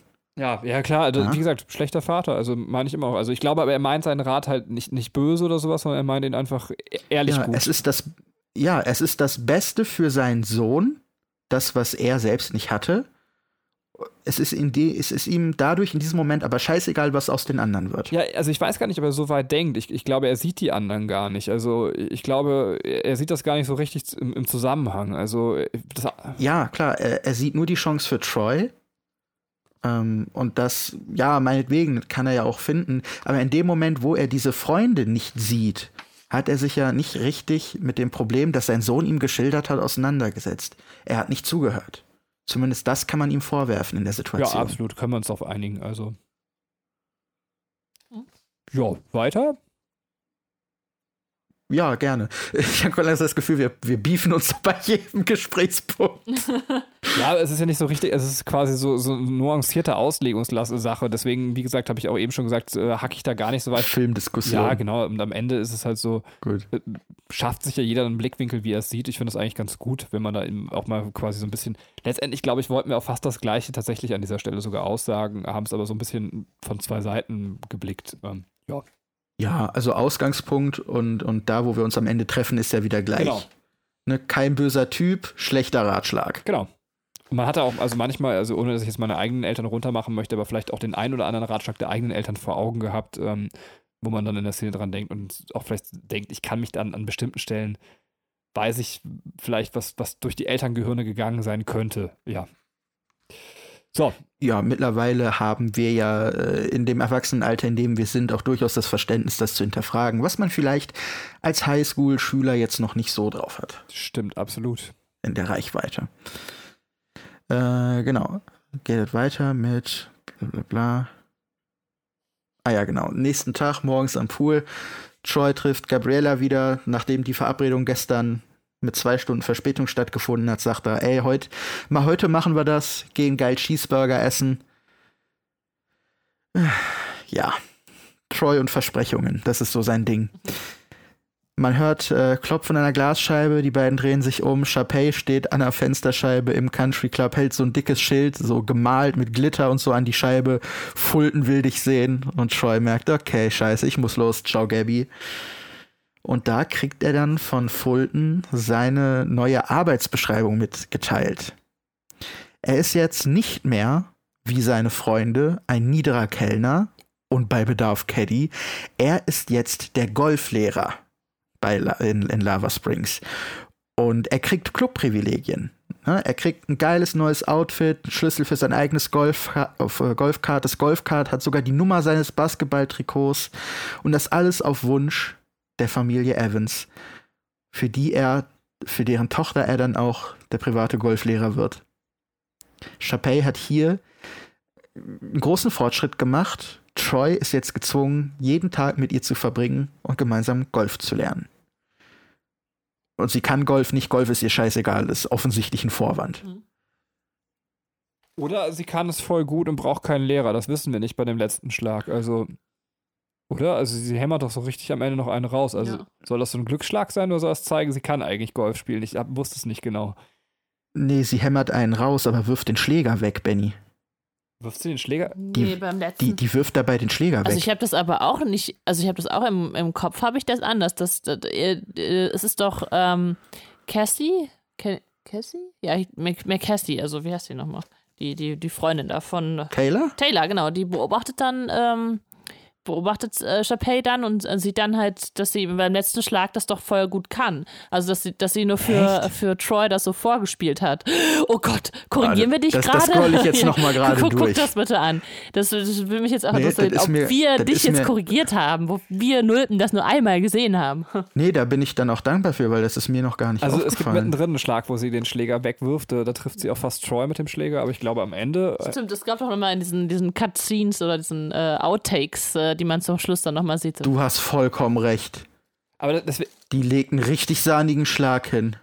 Ja, aber trotzdem weiß man halt nicht, ist sie jetzt eine fantastische Golfspielerin, ist das ein Glücksschlag, weil sie auf dem Platz ja offensichtlich vorher nicht so geil spielen konnte. Also irgendwie ähm, so ein bisschen inkonsistent gedreht an der Stelle vielleicht. Oder ähm, ja, also auf jeden Fall nicht klar. Weil sonst hätte sie. Nee, ich sehe das hier. Also, die weiß genau, wie sie sich hinzustellen hat, hat eine krasse Körperspannung. Ihr Gesichtsausdruck ändert sich, der wirkt sehr trocken. Und sie ist sehr kontrolliert und haut dann diesen Schlag raus. Aber dann hätte sie ja auf dem Golfplatz besser spielen müssen. Mit den Eltern, ja, ja. Also, offen, also Aussage der Szene ist offenbar, sie kann das, sonst hätten die auch nicht äh, Taylor mit ihrem Gesichtsausdruck mit dem Schockierten reingeschnitten. Das wäre dann ja voll verwirrend. Also die Aussage hier muss sein, sie kann eigentlich geil spielen. Oder es war Krass, äh, von langer Hand äh, geplant von Chapey, dass sie auch schon auf dem Golfplatz äh, nicht so geil gespielt hat, um äh, das ja, kleine ja. Mädchen von ihrem Daddy zu sein oder so und äh, Troy nicht, also damit sie irgendwie eine Ausrede hat, später Troy als Golflehrer zu haben. Aber da müsste sie auch schon Krass. gewusst haben, dass Troy gut Golf spielt. Also, ja, hakt ein bisschen. Das ist mir noch nie so aufgefallen, trotz diesem kommentierenden Blick von, von Taylor. Mega gut. Ja, also, Danke, Party People. Cool. Hat sich das ja für dich heute auch gelohnt, dann ist das ja sehr schön. Ja. Cool. Schon beim letzten Film hatte ich dank euch eine Erkenntnis. Äh, deswegen komme ich auch so gerne hier. das hört man gern. Nice. Ja, äh, schon vom Golfen dann weiter. Ähm, wobei, äh, so ein bisschen ungewöhnlich, also noch äh, die Diskussion über die Schuhe, ne? Also Troy, muss man vielleicht noch sagen, in der Situation fängt jetzt an, auf Chapey auch anzuspringen, weil er irgendwie sie nach ihrer Meinung fragt, nach seinen neuen Schuhen. Äh, also so ein bisschen scheint es ja auch von seiner Seite jetzt nicht so direkt zu funken, aber irgendwas passiert bei ihm. Also das auch. Ja, er hatte ja, er hatte ja die Probleme damit, sich äh, mit diesen Privilegien anzufreunden, durch den Rat seines Vaters, der sagt, ja, mach, ist cool. Ähm, hat er jetzt, denke ich mal, das schlechte Gefühl verdrängt und äh, hat sich entschlossen mitzuspielen. Denn die Vorteile, die es ihm bringt, die sind ja evident. Ich glaube, die nimmt er gerne. Ähm, er verliert sich allerdings sehr schnell da drin, was man auch in der, in der nächsten Szene sieht. Der hängt äh, noch mit diesen, diesen Basketball- und College-Typen ähm, in so einem Biergarten zusammen, später am Tag. Erklärt denen da Golfkrams. Dann kommt Chad als Kellner vorbei, bringt Troy einen Burger, den er bestellt hat. Troy guckt nur drauf und sagt, ja, äh, sorry, Alter, also ich wollte Cheddar. So, und lässt den zurückgehen. Und Chad guckt nur ganz entgeistert, so, was ist das denn für ein arroganter Wichser geworden? Also es ist auch nicht der stabilste, so Troy. der vergisst schnell, wo er herkommt. Fähnchen im Wind ja. irgendwie. Ja, aber das ist ja auch im Endeffekt das, was äh, Chapey mit dem Ganzen erreichen möchte, den irgendwie aufzuweichen, zu verunsichern. Ja. Das klappt ganz gut. Ja. Aber bis zu dieser Szene würdet ihr sagen, dass, also es würde mich jetzt mal interessieren als moralische Frage, ist das verwerflich, was er tut, oder würdet ihr sagen, nee, ich hätte eigentlich genauso gehandelt wie er, weil durchaus kann man ja sagen, es ist erstmal verständlich, dass er das Angebot annimmt, ähm, eben auch da Golftrainer zu sein und auch seine Chancen beruflich quasi da, also basketballmäßig äh, nach oben zu gehen, kann man schon irgendwie nachvollziehen. Ich finde, er hätte, also wenn er das einfach nur besser mit seinen Leuten kommuniziert hätte, äh, wäre es verständlich gewesen. Also Auf jeden Fall. Ja, und die Kommunikation ist, denke ich mal, auch das Problem. Ne? Also es gibt ja keinen Moment, wo er denen gegenübersteht und sagt, Leute, hört mal, so ist das, so fühle ich mich dabei. Die, das Einzige, was die Leute halt mitkriegen, ist, die gucken von außen drauf und denken sich ihren Teil. Ne? Und Troy investiert keine Zeit, weil er aus seiner Perspektive so viel zu tun hat, dass er nicht kommunizieren kann. Und dadurch passiert letztendlich auch die Scheiße. Mhm. Ja. Ja, das ist, ähm, ja. Also Grundaussage des Films in diesem Fall, mach's Maul ja. auf. Das einfach mit Leuten drüber reden, ja. Ja, und vielleicht auch an, an manchen Stellen einfach nicht scheiße sein oder ver nicht vergessen, wo man herkommt, ne? Ja, aber es ist halt, es Ja. ist, ist halt so eine, deswegen, das ist eigentlich so dieser Ausgangskonflikt, der ist ganz cool, weil ähm, man stellt ja auch oft also sich selber als so moralisch stabil dann da, aber wenn man sich jetzt mal, wir, wir stellen uns mal den Jan vor. Jan würde quasi mit äh, guten Kommilitonenfreunden, mit denen er irgendwie richtig gut befreundet ist, sagen wir, stellen nochmal ein kleines Regieprojekt auf die Beine. Ähm, und dann entdeckt irgendwie ein größerer Mensch von irgendeiner Produktionsfirma Jan und sagt so, ey, du bist ein richtig krasses Regietalent, wir würden dich jetzt gerne weiter fördern, wir brauchen dich aber jetzt da und da in dem Projekt.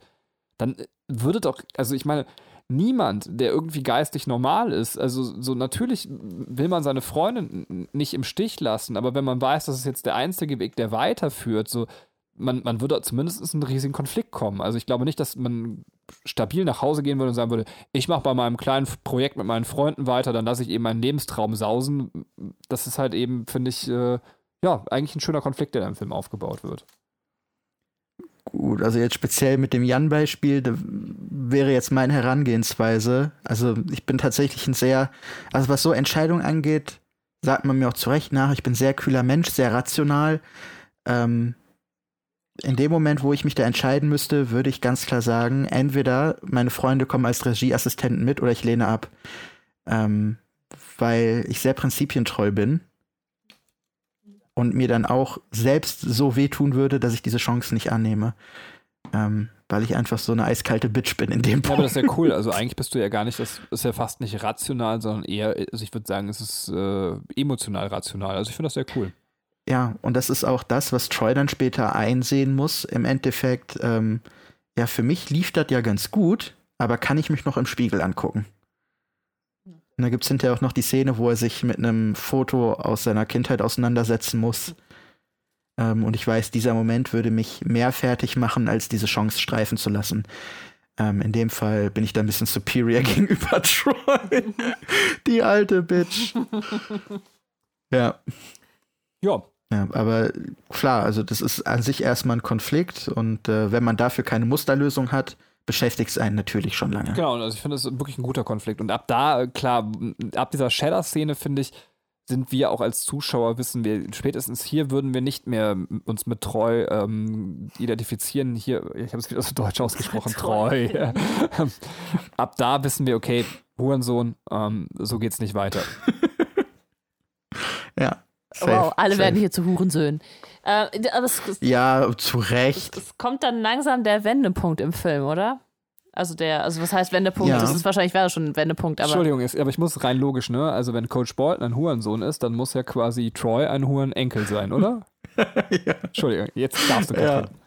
Wow. Wow. Nein, weil ich, ich freue mich nämlich schon auf, ähm, auf die Wendung, die der Film da nimmt, weil ähm, die finde ich sehr cool. Kommt die jetzt? Jan?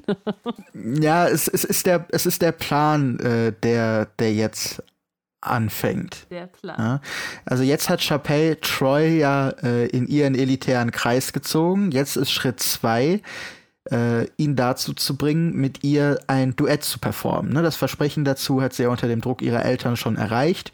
Und jetzt geht es darum, mit Troy diesen Star Dazzle Award zu gewinnen. Ja? Den Typen hat sie, jetzt braucht sie nur noch den Preis, dann ist die Welt perfekt. Dafür geht sie mit äh, Ryan in den Probenraum, wo Kelsey gerade weiter You're the Music in Me verfeinert fordert die Notenblätter heraus und Kelsey soll den Song in äh, Chappelles Tonart transponieren, denn du arbeitest hier, du hast den Song geschrieben, während du hier arbeitest, es ist mein Song, sorgt dafür, dass der in meine Tonart kommt. Troy und ich führen den auf. Ryan entgeistert, aber Chappelle eiskalt, ja. Ne, kannst dein Kostüm verkaufen, ich sing mit Troy. Und das ist der Moment, wo Ryan auch wirklich merkt, die Bitch, die treibt zu weit. Und ich finde es auch schön, er verabschiedet sie, glaube ich, mit den Worten, äh, was war das? Leb wohl, Schlange? Irgendwie so. Mhm. Auf jeden Fall geile Message, geiler Ausdruck. Ja. Äh, an dieser Stelle sei übrigens gesagt, urheberrechtlich ist das äh, nicht richtig, was, was Chappelle da tut. ja. Nein, nein, natürlich ja. nicht. Aber ich glaube, da weißt du tatsächlich sogar mehr. Aber es ist. Äh, ja, tatsächlich, wir hatten, das, wir hatten das tatsächlich in der Uni. Ja. Ja, ich meine, es ist halt wieder dieser Ausdruck von, äh, ich habe halt die Macht, weil ich das Geld habe. Ne? Das ist genauso wie sie mit Troy gespielt hat, dass er neben ihr jetzt sitzen und mit ihm äh, essen muss, äh, nimmt sie sich einfach das, was sie will. Ne? Und, ja. Wobei man da sagen muss, Kelsey ist wirklich ein herzensguter Mensch, weil ganz ehrlich, wenn mir irgend so ein, so ein reiches Blag, ja, mein, mein Material klauen würde. Ich würde aber gerade in Amerika sowas von Gericht ziehen und die Familie auf alles verklagen, was sie hat. so, da wäre ich im Handumdrehen reich, weil der, die, die juristische Lage ist ganz eindeutig. da kann dir kein arschteurer Anwalt raushelfen und mir würde einfach mir würde sogar der Helikopter des Vaters gehören, wenn ich das einklage. ja gut, es ist, vielleicht hat sie auch einfach nicht das Wissen darum und äh, denkt, bevor sie rausgeworfen ja, wird. Sie wird es auch nicht ja. tun, weil sie einfach ein lieber Mensch ist. Naja. Hm? Naja, vielleicht ein bisschen zu naiv ja, an der Stelle auch. Also, ja. Naja. Und Ryan, der dann dadurch halt voll im Stich gelassen ist, ähm, ist dann auch erstmal erstmal alleine, wird aber schnell aufgefangen. Mhm. Ähm, der wird ja dann mit den Wildcats integriert, die nämlich parallel Troy verlieren. Ne? Ja. Diese Basketball-Typis laden Troy zum Training ein, die Profis, und er steigt dann bei denen mit ins Auto und lässt seine Freunde da stehen, die sich dann auch von ihm lossagen. Mhm. Das heißt, wir haben zwei Gruppen, die eine wichtige Bezugsperson verloren haben, und die finden dann tatsächlich zusammen. Mhm. Ähm, Gabriella und, und äh, Taylor laden nämlich Ryan, der jetzt alleine ist, zum äh, Baseballspiel der Mitarbeiter ein. Und da haben wir den nächsten Song I Don't Dance. Den mag ich voll. Also ich mag, ich mag super, wie der inszeniert ist. Ich mag, ähm, äh, also ich mag total, also der, dieses, äh, dieses Battle, dass die sich, also eigentlich schon wieder ein Battle, dass die sich liefern, also Chad und, und Ryan. Und ähm, ja, es ist halt einfach irgendwie, es ist so lieb, weißt du, so, das wird, da wird sich zwar gebettelt, aber irgendwie ist es äh, so, so ein totaler lieber Aufbau. Und äh, ein, ja. es ist auch cool, dass es halt in dieses Baseball-Match mit eingebaut wurde. Ja, das ist ein Dance-Off mit Baseball-Moves. Ja, total geil. ähm, und Fun Fact: das, äh, das Spiel wurde außerhalb gedreht. Ähm, das ist nicht Teil der Anlage von Lava Springs in Real Life. Steht äh, ein bisschen woanders. Und da sind äh, Schnittbilder drin von einem echten Baseballspiel, das da an diesem Tag stattgefunden Ach, hat. Witzig. Ne, Gerade wenn da Leute einen Schlag landen oder einen Ball hinterherhechten, das sind echte Baseballspieler von der Kreisliga. wo die dann einfach die Schnittbilder mitgenommen haben als Action-Shots. Cool. Äh, ich, ich, muss nur sagen, ähm, ich finde Chad ja unglaublich attraktiv in dieser Szene. Also erinnert mich total an, an Heath Ledger in zehn Dinge, die ich an die hasse, weil er, hat ja immer die. ich dachte jetzt ein Batman. Nein, um Gottes Willen. Nein, nein, nein, ist, weil, weil er ja immer diesen, diesen riesen krassen Lockenkopf hat und jetzt äh, so ein, ähm, das ist ja unter dieser Baseball-Cap so versteckt, ne? Und dann ähm, hat er halt auch diese Grübchen und so. Das, das macht ihn unglaublich sexy. Wollte ich nur mal kurz hier gesagt haben. Ähm, ja, aber auch, ähm, dass äh, Ryan, äh, also der, ähm, der ja auch wahnsinnig gut tanzen kann, ähm, der, der hat so Michael Jackson-Moves drauf irgendwie, ne? Es ist ja. so. Oder ist es, also ist nur mir das so vorgekommen oder ist es tatsächlich beabsichtigt? Ähm, ja, beabsichtigt würde ich jetzt nicht mehr so sagen. Also auch wenn man sich diese, dieses Making-of-Rehearsal-Zeug anguckt, der hat von Anfang an immer schon so eine krasse Körperspannung. Er ist halt durch und durch Tänzer. Er ist auch der krass ausgebildetste Tänzer schon vor High School Musical gewesen aus dem ganzen Team, der auch schon bei äh, großen Produktionen mitgetanzt hat. Der hat's halt einfach drauf. Und das ist so sein Stil, den er schon bei den Proben dem Regisseur anbietet, dem das gefällt und der dann mit dem Material, was halt da ist, arbeitet. Ne, und deswegen kommt dieser äh, sehr äh, ja, persönliche Michael Jackson-artige Stil auch gut durch. Okay. Zumal man auch sagen muss, dass Kenny Ortega selbst, der Regisseur, auch die Shows von Michael Jackson choreografiert ah, hat. Ja, ja. Also ich glaube, da haben sich zwei ja. gefunden einfach. Okay. Das Material ist da, er weiß mit dem Material zu arbeiten, also wird's geil gemacht. Nice. Ich hasse Redundanzen, aber ich möchte es einfach nur, damit es von mir gesagt wurde. Ich fand das auch, diese ganze Szene fantastisch. Also einfach noch einmal aus dem Off reingeschmissen. Bam. Ja, danke. Äh, ich unterhalte mich aber gerade mit deiner Frau. ähm, also. kenn ich, kenn ich. ja, letztes Mal hatten wir das ja ein bisschen umgekehrt, ne? Da reden alle über deine Frau und nicht mit. Das war doch diese Geschichte aus der Vergangenheit. aber jetzt sind wir alle zusammen hier, das ist gut. Schön. Ja, letztendlich führt es dazu, dass sich jetzt die Wildcats krass mit Ryan verbünden und Troy sitzt währenddessen äh, ja, im Stadion der Red Hawks, spielt mit denen, versucht in der Pause Gabriella anzurufen, aber die geht nicht ran, denn die hat gerade verdammt viel Spaß mit Ryan und den Wildcats.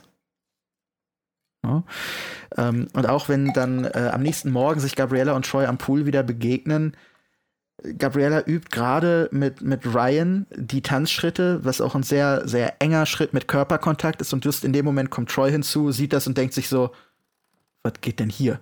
Und es ist wirklich so eine awkward Begegnung, die die beiden haben. Mhm. Und wo Troy dann auch, glaube ich, sieht, okay, ich war weg, hier passiert was, was ich nicht mehr im Griff habe. Also spätestens, wenn er dann im Anschluss an die Küche geht und dann von Chad angefickt wird, der sich natürlich ganz krass unfair behandelt fühlt, ja. Sein bester Freund geht da alleine Basketball spielen mit den Profis, die hängen darum, dürfen Teller waschen, Teller waschen. Der redet nicht mehr mit denen und schubst die rum wie Bodenpersonal. Dann ist Eskalation. Ja. Ich glaube, jetzt, jetzt merkst Troy einfach im Grunde, was er sich da äh, eingefahren hat. Auf, äh, die, äh, die Situation, wenn er halt äh, Ryan und Gabriella quasi erwischt, in Anführungsstrichen, ähm, ich hatte jetzt nicht das Gefühl, dass die sich so ertappt gefühlt haben, weißt du, so dass man so, oh, äh, nee, es war ja gar nee, nichts. Die, die haben ja auch nichts zu verbergen, ja. aber es ist halt sichtlich unangenehm. Ja, ja das stimmt.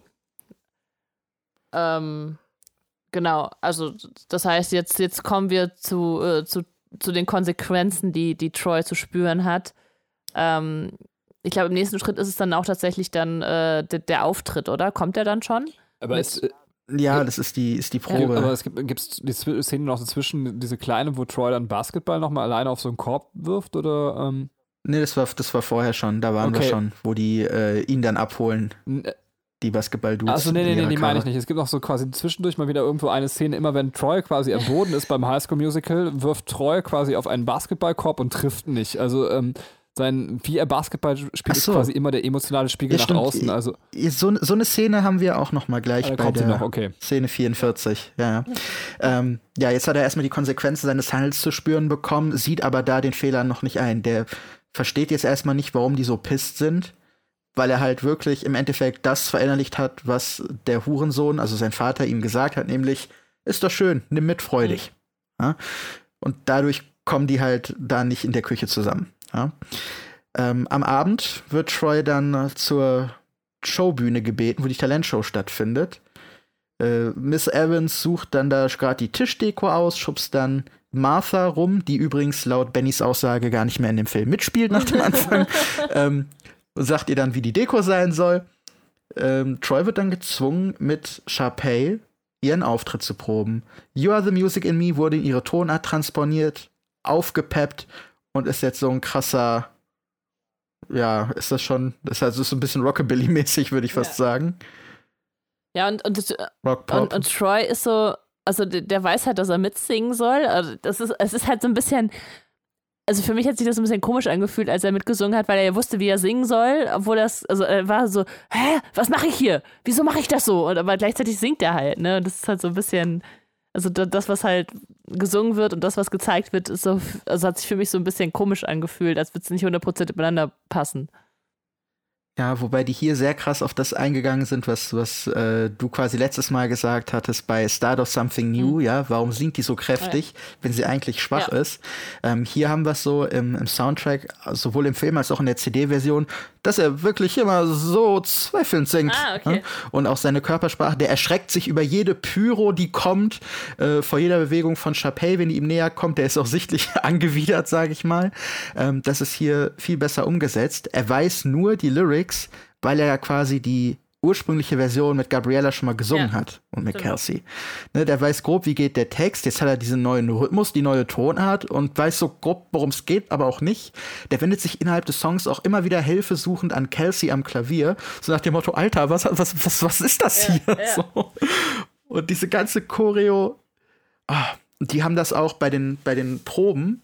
Ähm, ist auch im Making-of drin, was ich euch geschickt habe das ist wirklich durch, durchgetaktet. Der weiß genau, was passiert, wie er sich erschreckt zu verhalten hat. Und auch wenn Chapey am Ende des Lieds einen Abgang macht und sich umdreht und ihre Haare bei ihm ins Gesicht klatscht, auch das ist kein Zufall. Das ist äh, ursprünglich, ja, zufällig passiert bei den Proben, aber das fand äh, Kenny Ortega so geil, dass er gesagt hat, das machen wir im Film. Bei der Szene hast du auf jeden Fall die Haare offen.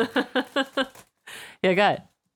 Ja, ich meine, es ist ja auch, also es ist halt so, so dieses schöne äh, Lied dann halt so auf voll auf Chapey und Selbstdarstellung gemacht, ne? Ja. Ja, ja. Also da wird aus dieser, aus dieser Ballade ein, im Endeffekt ein Chapey-Solo. Ja, ja, im Grunde schon, ja. Er ist dann halt nur Beiwerk. Ja, geduldet. Ja, und äh, wahrscheinlich ist es auch wiederum das äh, ein, äh, ein, ein Zeichen für ihn, so was passiert hier gerade, ne? Also so ähm, der Wechsel von äh, wir, wir singen ein Duett zu du, du wirst jetzt einfach hier unter meine Fittiche genommen, ich mach, du musst jetzt das machen, was ich gerade sage. Ähm, also wahrscheinlich ist das auch die Stelle, wo ihm so ein bisschen die Konsequenz auch noch äh, klarer wird aus den Entscheidungen, die er getroffen hat. Ja, er hat ja jetzt auch keine Wahl. Also das ist ja im Endeffekt das Einzige, was ihm aktuell noch bleibt, auch wenn es nicht so schön ist. Ähm, in der nächsten Szene sehen wir ihn ja äh, am, am, nächsten Morgen, wie der auf dem Basketballplatz ein bisschen spielt. Der schwächelt, aber das ist noch vertretbar. Äh, dann kriegt er mit, wie die Wildcats gerade wieder äh, proben mhm. ähm, für die Talentshow. Und er guckt so um die Ecke, guckt dann, wie Ryan denen die Choreo beibringt und er lächelt auch. Also es freut ihn zu sehen, dass alle so viel Spaß haben. Aber das Lächeln verschwindet schnell wieder, als er realisiert, da bin ich nicht Teil von. Und er geht sogar dann Gabriella aus dem Weg. Weil er sich auch schämt, denke ja. ich mal. Übrigens, krasser Oberkörper. das wäre hier Sexiness, da fühle ja. ich mich angesprochen. Ähm, also bei diesem Basketballspiel, wo er nicht äh, die Körbe unbedingt trifft, mal Zach Efron äh, ja, Ober, ähm, also Oberkörper frei zu sehen. Ähm, und dass der einfach auch, ja, also so krassen Oberkörper und so krass durchtrainiert mhm. ist. Ist mir nur aufgefallen. Ja, so ober, ja, also der also, äh, letzte High School Musical Schauspieler, der so viel äh, Haut gezeigt hat, war, ähm, war Gabriella bei den Leaks.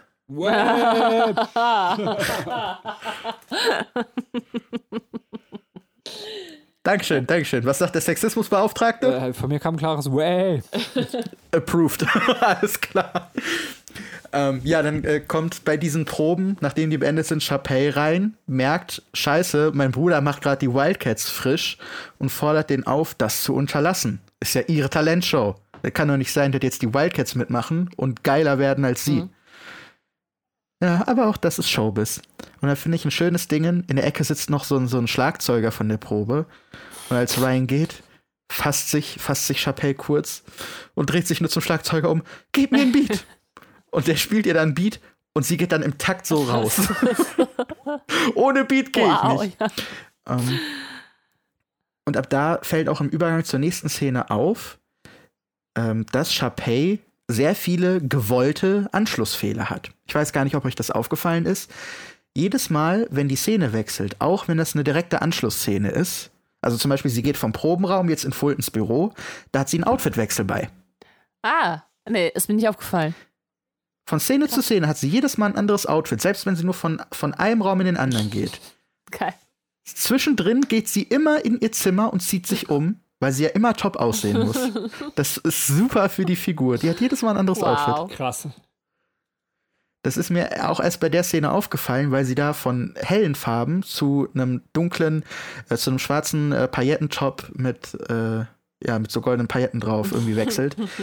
Das, das war erst so krass, dass es mir aufgefallen ist. Also sie geht im Endeffekt nur zwei Räume weiter und hat ein anderes Outfit an. Wow. Damit haben die gespielt. Das ist echt Ja. gut. Ja, und äh, jetzt, äh, also sie, sie sagt dann Bescheid, ne, dass, äh, dass die Dinger nicht, also die, die Wildcats und die anderen Bediensteten nicht auftreten dürfen. Das ist doch jetzt der, der Schritt, den sie macht, ne? Das ist jetzt Sharpays Plan. Die lässt äh, verbieten, dass Mitarbeiter mitmachen. Ähm, Fulton lässt dann ein entsprechendes Pamphlet von äh, Taylor austeilen. Die möchte das auch erst, erst gar nicht austeilen und, und beschwert sich auch drüber. Aber dann kriegt halt Fulton seinen Ausraster. Ja, ich habe eine Hypothek. Manchmal muss man auch Sachen tun, die nicht cool sind. Stimmt. Und jetzt mach. Stimmt, und sie ne? bietet ihnen ja eine Tasse Tee an oder so, ne? Aber dann irgendwie Genau, ja, genau, weil, weil sie halt selber sieht, wie fertig der Typ ist. Dann, Der hat da auch keinen Bock. ja, Ja. und dann, also bevor es dann zum wirklichen Showdown kommt, äh, ist noch die Gabriella Troy-Situation, oder? Wenn ich mich jetzt recht entsinne. Ähm, jein. Ja, das ist, das ist Nein? erstmal so eine, die, die, die Gabriella Chapey-Situation. Genau, genau. Erstmal, äh, Gabriella regt sich dann darüber auf, dass die Mitarbeiter nicht mitmachen dürfen, geht dann zum Pool, konfrontiert da Sharpay, also und sagt ihr dann, okay, meinetwegen kannst du uns nicht leiden, mach was du willst, aber das ist auch die Arbeit von deinem Bruder. Ne? Und Sharpay dann, ja, hier dieser Verräter ist mir doch scheißegal. Ne? Und Troy gehört jetzt sowieso mir, du Bitch. Und Gabriella versteht das nicht, was diese Kinderkacke soll. Und entscheidet sich dann einfach zu Ja. gehen. Sie kündigt. Ey, eigentlich eine vernünftige Reaktion. Also, das hätten Ja. eigentlich alle machen sollen. Ne? Sie, sie zeigt ja einfach äh, so ein bisschen, dass sie da drüber steht und sagt so: Ja, ey, ich habe keinen Bock auf deine Spielchen, ich gehe jetzt. Ähm, Mhm. Sie sagt, du bist sehr gut in einem Spiel, das ich nicht spielen will. ja, und das, äh, es, es zeigt so ein bisschen diesen, den Bodenständ die Bodenständigkeit äh, ihres Charakters, so im Gegensatz zu der Fantasiewelt, in der Chapey da lebt, mit den Problemen, die sich da aufbürdet und die, die Spielchen, die sie da spielen will. Und äh, das ist halt sehr, sehr schön. So bei der einen ist es so ganz klar, sehr geradlinig und die andere ist halt so voll, ja, verrückt halt irgendwie ähm, und egoistisch. Mhm. Ich sehe gerade, also ich habe den Film parallel am Laufen und ich sehe gerade, die haben bei der Szene einen Wetdown. Das ist richtig gut gemacht. Also es ist ja eine Poolszene, aber der Pool ist ja schon lange zu, das ist ja nachts. Und trotzdem ist dieser ganze Rand vom Pool nass. Aber nicht nur der Rand, das sind ja wirklich ein paar Meter Steinboden und der ist komplett nass, sogar unter den Stühlen komplett da, wo auch kein Spritzwasser hinkommen würde. Ähm, das macht man im Film häufig bei Nachtszenen, damit der Boden glänzt und sich die Figuren mehr vom Hintergrund abheben. Ah.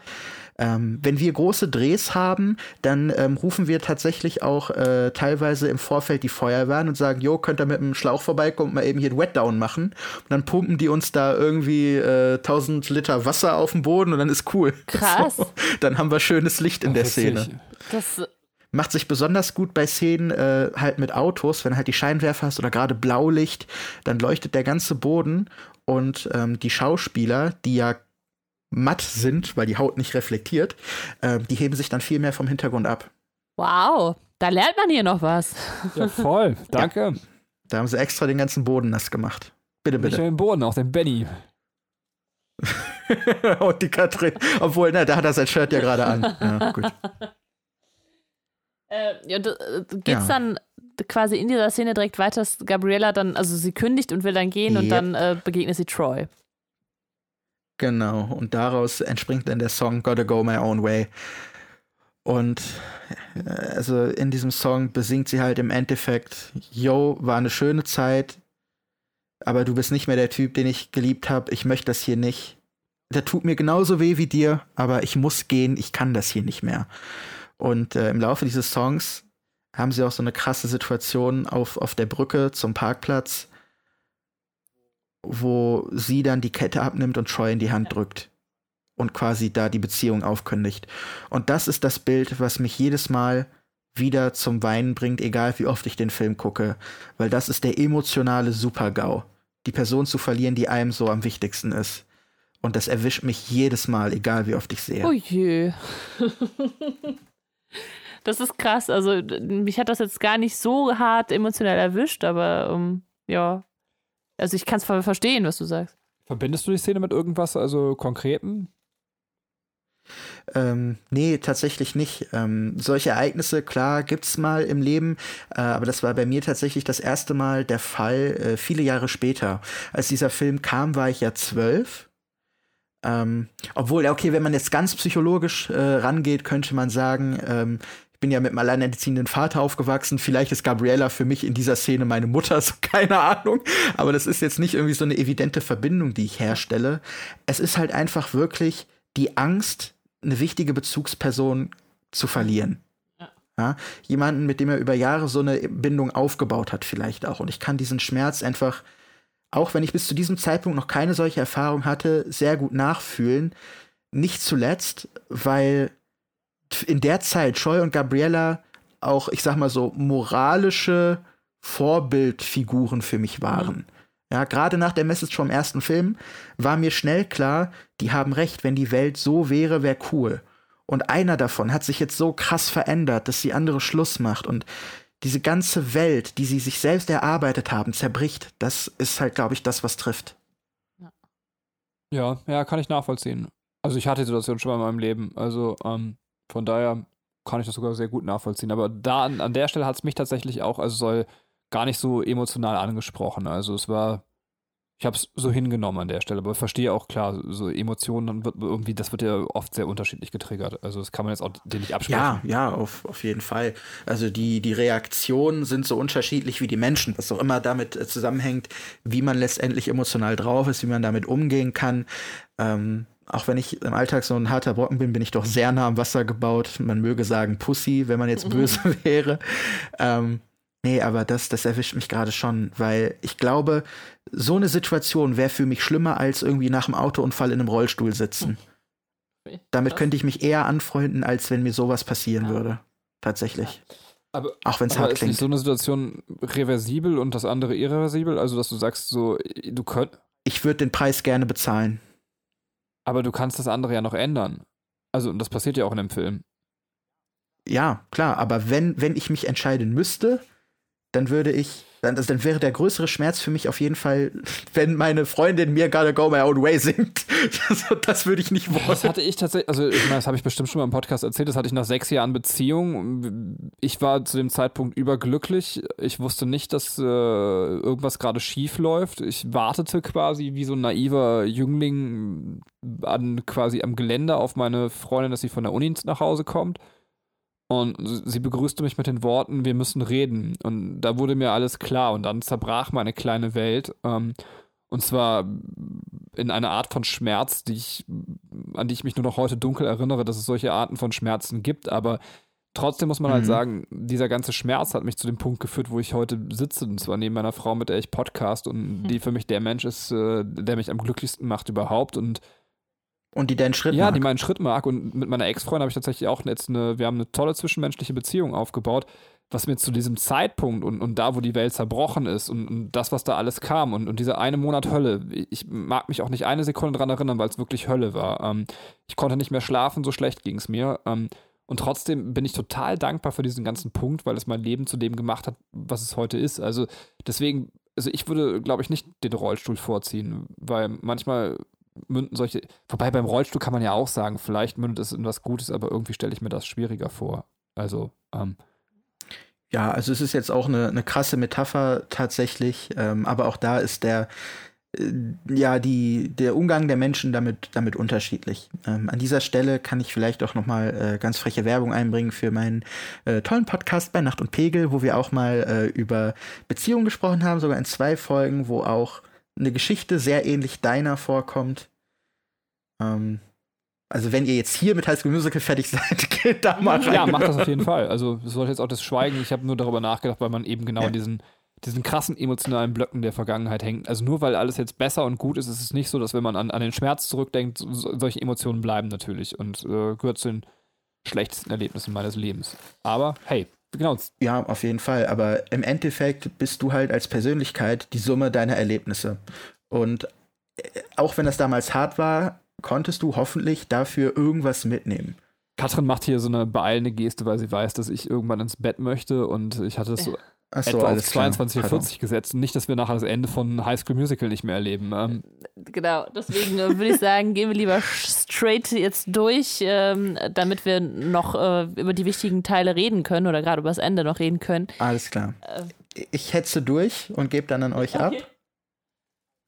Also, äh, als nächstes war nachts in Troys Zimmer. Die Trennung hat ihm ordentlichen Tritt gegeben. Der weiß nicht mehr, was richtig und falsch ist. Der Hurensohn, also sein Vater, äh, redet dann mit ihm, sagt dann ein paar schlaue Sachen, nämlich ja. Hier, guck mal dieses Bild, da warst du noch glücklich, mach das, was du machen willst, womit du dich wohlfühlst. Sagt im Endeffekt das genaue Gegenteil von dem, was der Wichser gestern gesagt hat. Riesiger Vollidiot.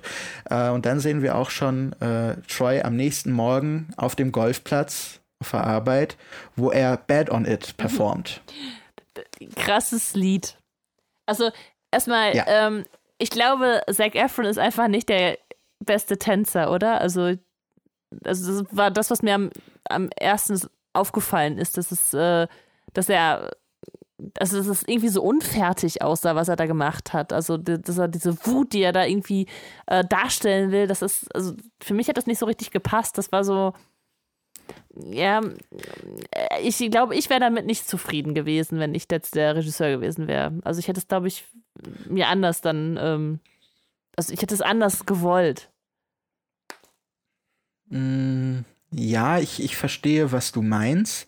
Es ist sehr, na, ich glaube, es ist dadurch, äh, wirkt es sehr künstlich, da wir hier eine Szene haben, die am Tag spielt und wo nur er ist. Es wirkt sehr Ja. leer. Es ist nicht so überwältigend wie alles andere.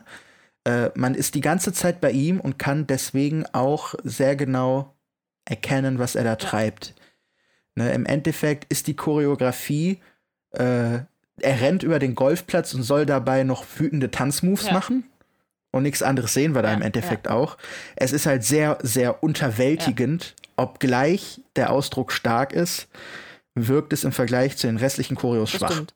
Es ist klar, du hast den Fokus ganz klar auf ihn gesetzt an der Stelle und äh, du siehst halt alles, was er macht und äh, dadurch ist es, äh, ja, ähm, äh, dadurch, ja, sieht man vielleicht auch die Schwächen, die er hat und da hätte ich mir halt, glaube ich, eher als, ähm, als, als derjenige, der dafür verantwortlich ist, eher nochmal, wenn ich das gesehen hätte, gesagt, okay, wir müssen das noch irgendwie ändern, wir müssen das irgendwie anders darstellen oder vielleicht mehr noch sein Gesicht in den Fokus nehmen und weniger die Sachen, die er mit seinem Körper anstellt. Weißt du, so ähm, ganz einfach und doof gesagt. Keine Ahnung. Aber wahrscheinlich, Ja, stimmt. Wir sind auch sehr weit Ja. von ihm weg, von den Einstellungen her. aber vielleicht Er hat viel ja, Raum. Ja, und das ist, also, und das fühle ich halt, also das kann er irgendwie nicht füllen. Also vielleicht, weil er auch Ja. noch sehr jung ist äh, zu dem Zeitpunkt, dass er da noch nicht so die, dieses Körpergefühl dazu hat. Ich weiß es nicht, aber das ist mir das, also das ist mir erst erstmal vielleicht das Negative, das Negative mal zuerst äh, aufgefallen. eben sagst du noch, dass du deinen Oberkörper geil findest und jetzt sagst du, er kann den Raum in dir nicht füllen. Ähm, Boah, wir sollten jetzt weg von Ja, diesem Zeug, bitte. Also an sich ist ja, ist er ja, hat er eine krasse Körperspannung, ist sehr Ja. kontrolliert, seine Schritte sitzen auch. Ich glaube halt einfach, dass die Ausgestaltung dieser Szene halt sehr unterwältigend ist. Und deshalb auch, wenn, wenn, wenn der objektiv eine gute Arbeit macht, wirkt die Szene leer und Ja. verloren. Ja, das stimmt. Das, das ist da das Ding. Und übrigens hier Fun Fact, es gibt ja diese eine Stelle, äh, wo er sich an, an, diesen, an dieses Wasserloch setzt und seine Reflexion sieht. Die Reflexion ist nicht spiegelverkehrt und sie wird im falschen Winkel im Wasser projiziert. Cringy. ähm, die haben das, die, ja, die haben ihn einfach noch mal von vorne aufgenommen und dann in der Post-Production einfach so halb transparent übers Wow. Wasser gelegt mit so einem Ripple-Effekt. Ja, und das war einfach richtig schlecht. Und es hat auch ganz klare Kanten, diese, diese Reflexion. Und du siehst halt echt, das ist mega Wow. fake. Und was vielleicht auch noch geil ist, ähm, ihr müsst euch unbedingt mal das Making-of zu diesem Song angucken. Das ist so gut. Es ist ein sehr kleines Team tatsächlich. Viele Leute können da nicht stehen, weil sehr viel Raum gezeigt wird. Sehr schnelle Bewegung. So schnell können nicht 60 Leute hinter der Kamera herlaufen. Stellt euch so vor, wir haben einen Kameramann mit einem richtig fetten Gimbal. Um den Kameramann herum stehen zwei Leute, die so eine Art äh, halboffenen Käfig halten, der den Wind abschirmen soll. Mhm. Ja. Gleichzeitig müssen die darauf achten, dass wenn die sich drehen, nicht ihre Schatten im Bild haben. Mhm. Ja. Weil der Schatten halt quer über den Platz geworfen wird. Deswegen haben die, wenn die in eine bestimmte Richtung gucken, auch nicht den Boden mit drin, weil da dann deren Schatten wären. Ähm, ein Typ läuft mit einer Angel nebenher, mit einer Tonangel. Der Regisseur läuft noch mit. Im Endeffekt hast du, also Zac Efron geht, wie er will, und sechs Leute, die vor ihm stehen, weichen rückwärts seinen Schritten aus. Das ist so geil und alle sind schwer beladen. Das sieht so unfassbar lustig aus. So krass. Wirklich, guckt euch dieses Making-of an, es ist Ja, nice. großartig. Sehr nice. Okay. Ja, Junge, dann, da.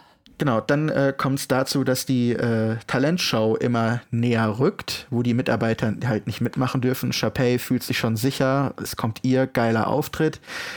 Äh, aber Troy spielt da nicht mit. Ja, der macht Chapey eine Ansage. Äh, ich gehöre zu meinen Freunden. Guck zu, was du machst. Mir egal. Er geht in die Küche, zieht sich sein Kellner-Outfit an und fängt an, Teller zu spülen. Ja. Und dadurch verdient er sich den Respekt von Chad zurück, bei dem er sich auch Ja. entschuldigt. Ja, jetzt haben wir halt die schöne Versöhnung wieder. Jetzt haben wir das äh, quasi die, die Down-Phase und äh, Troy, der jetzt einsieht mit, äh, mit Bet on It, so, ja, ich habe da Scheiße gebaut, ich muss jetzt das, das Steuer äh, rumdrehen und jetzt äh, wieder für mein eigenes Glück sorgen und das tut er eben. Also nimmt, äh, nimmt das in die Hand und trägt auch die negativen Konsequenzen und sagt so, nee, das ist nicht das, was mich glücklich macht, ich mache jetzt das, ich gehe jetzt zu meinen Freunden und ja, stelle alles wieder richtig. Genau, ja, Chapey ist in der Zwischenzeit äh, heartbroken, äh, als lässt ihren Bruder kommen und sagt ihm, hey, äh, Humu Humu ist wieder, wieder aktiv, hol dein Kostüm. Ja, nee, das habe ich im Internet versteigert, so wie Ja. du gesagt hast. Ne? Das ist also auch keine Option mehr. Ähm, Ryan findet das zwar jetzt auch gut, dass die Wildcats sich mit Troy versöhnt haben, aber er möchte nicht, dass seine Schwester so heartbroken ist. Deswegen soll Troy sich doch durchringen, mit ihr Ja. zu singen. Er unterbreitet auch das Angebot. Ja. Was allerdings sowohl Chapey als auch Troy nicht wissen, ist, dass Ryan eigenmächtig den Song ändert. Und zwar äh, integriert er die beiden mit in die Nummer, die er mit den Wildcats geprobt hat, Ja. Every Day. Genau. Was im Endeffekt dazu führt, dass Troy noch Gelegenheit hat, den Text zu ändern. Chapey, die später davon erfährt, kann den Text nicht und ist dann auf einmal konfrontiert mit, du wirst gleich auf der Bühne stehen und du hast keine Ahnung, was Ja. passiert. Was, also, was ich eigentlich ganz schön finde als Idee. Also auch, dass er mit, mit Kelsey äh, das nochmal äh, kurz heimlich übt, weil man ist so, äh, was passiert jetzt hier? Ne? Man ist ja selber in Troys Situation und nicht, man weiß halt nicht genau, was passiert. Ja, ähm, was ich so ein bisschen schwierig finde, es ist so ein Hin und Her. Ähm, Gerade weil Ryan im einen Moment sagt, sing bitte mit meiner Schwester, im nächsten tauscht er den Song aus und man versteht nicht so, warum arrangierst du das gerade und machst es ihr direkt wieder kaputt. Ähm, das liegt daran, dass die erklärende Szene dafür äh, auch rausgeschnitten Ja. wurde. Die ist in den Deleted Scenes Okay. dabei. Ähm, dazwischen kommt nämlich noch ähm, das mit Fulton. Ah ja, okay. Okay. Und das macht halt zeitlich mehr Sinn. Also in der Schnittversion handelt der Bruder irrational. Er rettet seine Schwester und haut sie direkt wieder in die Pfanne. So, why? Aber ja, im Endeffekt äh, macht es Sinn, wenn man die gelöschten Szenen mit Und beachtet. irgendwer muss ja noch Gabriella kontaktiert haben oder ihr den Song beigebracht haben, oder? Genau, das ist das, wo, äh, wo Taylor, das war die andere Deleted Scene, wo Taylor dann zu Gabriella nach Hause geht und sagt, hör auf, deine beste Freundin ist Jungsregel Ah ja, Nummer okay. 10. Was ich vorhin erwähnte. Das, also diese letzten Szenen sind ein riesen Kuddelmuddel, weil da Sachen passieren, die nicht erklärt werden, die gegeneinander laufen. Ähm, offenbar war der Film einfach zu lang. Disney wollte was gekürzt haben und man entschied sich offenbar dafür, dass diese Szenen am wenigsten wehtun. Okay.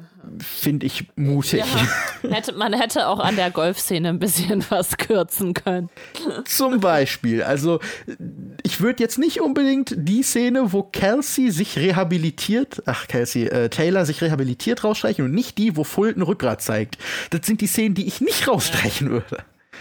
Weil genau wegen solcher Lücken ist dieser Film ja so gut. Er klärt die Lücken auf, die Ryans Verhalten hinterlassen hat. Und jetzt kriegen zwei neue Charaktere so eine dumme Lücke. Äh, Schwachsinn. Ja, ja. Aber jetzt. Ja, es kommt dann- bitte, nee, erzähl. Genau. Kommt zum großen Finale, ja. Troy wird auf die Bühne geschickt, fängt den neuen Song an, ist aber ganz allein auf der Bühne, weiß nicht, was jetzt passiert. Mitten im Song klingt sich aus den Reihen des Publikums Gabriella ein, singt mit. Und später kommen dann halt auch alle Wildcats inklusive Chapey auf die Bühne, machen eine riesen Gruppennummer draus. Der riesige Song Everyday. Damit gewinnen die Wildcats dann auch den Star Dazzle Award, beziehungsweise wenn den jemand gewinnt, natürlich Chappelle, ja. Fulton stellt sich hin, will den Preis Chappelle verleihen und im letzten Moment sagt sie, nee, nee, der geht an meinen Bruder, weil der die Ja. trainiert hat. Und da hat sie auf einmal wieder so einen Heartwarming-Moment und man fragt sich, warum warst du schon wieder so eine blöde Funz? Aber unser Streit eben hat es ja erklärt. Also erstens macht der Film jetzt so ähnlich wie beim ersten Teil und sagt zu, dass sich alle wieder lieb haben und das, was wir eben Ja. gerade diskutiert haben, natürlich muss sie dafür auch fürs Publikum eine Läuterung durchmachen, dass man jetzt akzeptieren kann, sie wird Teil der Gruppe und deswegen kriegt sie jetzt eben den Moment, wo sie äh, diesen Award wieder weiter verschenken kann, um das, man merkt, sie, sie hat es auch verdient, Teil der Gruppe zu sein. Ja, ja, wobei es halt äh, über die ganze Trilogie betrachtet schon so ein bisschen störend ist, dass jeder Film die gleiche Prämisse hat. Sharpay ist böse und wird am Ende des Films nett und im nächsten Film ist sie wieder böse. Bei High School Musical 3 ist sie wieder die Antagonistin. Nicht alleine, aber auch. Ja, Surprise, so, das ist irgendwie das, das, das Trope von diesem Genre, glaube ich einfach. Bei Highschool-Filmen gibt es immer dieses Mean Girl, irgendwie, keine Ahnung. Hm. Ja, und das wollen die da Ja. bedienen. Ja, im Endeffekt ist jetzt alles super. Ne, alle haben sich vertragen, der Job in Lava Springs ist cool und es kommt äh, zu einer riesigen Plansequenz, wo sich nachts alle auf dem Green treffen, ähm, so leuchtende Lampions steigen lassen, riesen Feuerwerk im Hintergrund, was übrigens digital eingefügt ist, weil egal welche Perspektive die Kamera bedient, ist im Hintergrund das Feuerwerk. Ich glaube nicht, dass die ein 360 Grad Feuerwerk um den kompletten Country Club veranstalten. Da gehe ich mal einfach nicht von aus. Ja. Also da schon ein bisschen, bisschen strange. Und ähm, da kommt es dann auch letztendlich zu Katrin Zeiser Ja. im Kuss. Aber die ganze Szene ist ja wohl so beknackt, oder? Also darf man das so mal so sagen? Ja, ich mache das jetzt einfach. Also Ja, das ist einfach eine Wohlfühlszene, die ja, hat nicht viel so Sinn. oben drüber. Also ich finde so, es ist einfach so, wo man das Gefühl hatte, so hattet ihr noch Budget übrig oder so jetzt äh, Lampignons, Feuerwerk, so, ah, Leute. Ähm, Also Spoiler, zu viel Budget war bei Teil 1 und bei 2 überhaupt gar kein Problem, okay. weil praktisch nicht vorhanden. Äh, bei 3, da hatten die ein krasses Kinobudget und wenn wir den dritten irgendwann gucken, also du wirst zugeschmissen mit, seht uns an, wie viel Geld Ah ja, wir okay. haben. ne, das, ist, das wird überwältigend sein, sei vorgewarnt. Ähm, nee, aber hier ist wirklich das Ding, ja, wir müssen zum Ende irgendwie einen schönen Ausklang finden. Was ist das Stereotyp romantischste, was uns einfällt? Nachts, Feuerwerk, Küssen, Lampignons, ne, spielen wir ein bisschen mit Licht. Das ist wirklich der einzige Ja. Inhalt. Ja. Es ist schön und Ja. versöhnlich. Und ein bisschen kuschelig privater als die große Bühnenshow. Also Äh, ganz, Ich ganz weiß, dass die strange. Frau neben mir, die jetzt gerade so ruhig schweigt, sich mega aufgeregt hat während der Szene. Ähm, Hab ich? ja, du Warum hast die ganze das? Gemeckert, Was habe ich denn gesagt? wie scheiße das alles findest und wie übertrieben das ist. Deswegen dachte ich so, jetzt, jetzt bleibt sie so ruhig und sagt's keinem. Ja, das- Entschuldigung. Das habe ich schon wieder vergessen. Ja, das kann sein. Das ist einfach so ein bisschen, also weißt du, so, dass es dann ein bisschen zu aufgepumpt war. Also, weil, ja, dann ist es jetzt der erste Kurs. Ja, dann zeigt ihn jetzt so. Weißt du, das ist so, ein bisschen too much in your face. Ähm, ja. Kann ich das, kann, ich kann Ja. die Katrin von damals nachempfinden, die sich darüber aufgeregt hat. Du meinst die von vor drei Tagen? Krass. Ähm, ja, danach äh, gehen wir direkt in den nächsten Song. Wir sind dann wieder tagsüber am Pool, wo eine riesen Mitarbeiterparty stattfindet und alle singen den Song All for One, tanzen durch die Gegend und das war's dann Ja, auch schon. es ist äh, gerade dieses, also gerade dieses letzte Lied ist für mich irgendwie so, komm, wir machen hier, hier dieses We are in this together ähm, nochmal, nur jetzt nur mit ein bisschen anderen Ja. Worten, ein bisschen anders, damit sich das besser verkaufen lässt. Was ist das so? Ja, es ist, ist derselbe Ausdruck. Ja, Ja, und ja. das ist so, ja, und alle haben Party, äh, machen Party und freuen sich so. Das ist ja, war, war jetzt nicht so meins. Also, ich glaube, der ist gar nicht so schlecht, Ja. der Song, aber dadurch, dass, dass man halt den ersten Teil und immer wenn ich an den denke, muss ich auch eigentlich an den ersten Teil denken und dass der eigentlich so geil ist, Ja. so der Song und man sich so freut. Und, So, der Song, der Song ist da, der hat halt auch von der Musik her hat der so ein bisschen mehr Beachparty-Flair, aber trotzdem ist er halt endlos repetitiv und du brauchst ihn halt auch gar nicht. Du bist gerade mit einem herzzerreißenden Song Ja. rausgegangen. Warum musst du jetzt nochmal eine Poolparty darstellen? Ja. So, keine Ahnung.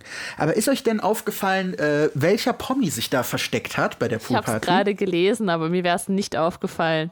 Und ich weiß gar nicht, Ah, ob Benny Mann. den Promi kennt. Dann, Miley achso, ja, Cyrus? natürlich kenne ich Miley Cyrus. Aber Aus- was, Ja, es gab, es gab von Disney eine, eine Abstimmung, ähm, wo man sich entscheiden konnte, welcher Promi als Easter Egg im Film mitmachen sollte. Und Easter Egg sieht halt so aus, für eine halbe Sekunde steht die da mit und tanzt. Da war wow. Miley Cyrus einfach mit im Bild. Das war ja wegen Hannah Montana. Genau, wegen Hannah Montana. Ne? Ich glaube, zur Auswahl stand noch äh, Raven Simone wegen That's So Raven, glaube ich. Und noch irgendwer anders, keine Ahnung. nix. Auf jeden Fall konnten die sich entscheiden, was die wollen und das ist gewonnen. Das hat gewonnen. Ja. Ähm, aber äh, mit einem halben Auge auf deine Bettgezeit würde ich sagen, rush ich jetzt noch mal ein bisschen durch Fun Geiler Facts Typ. durch, ja? ne?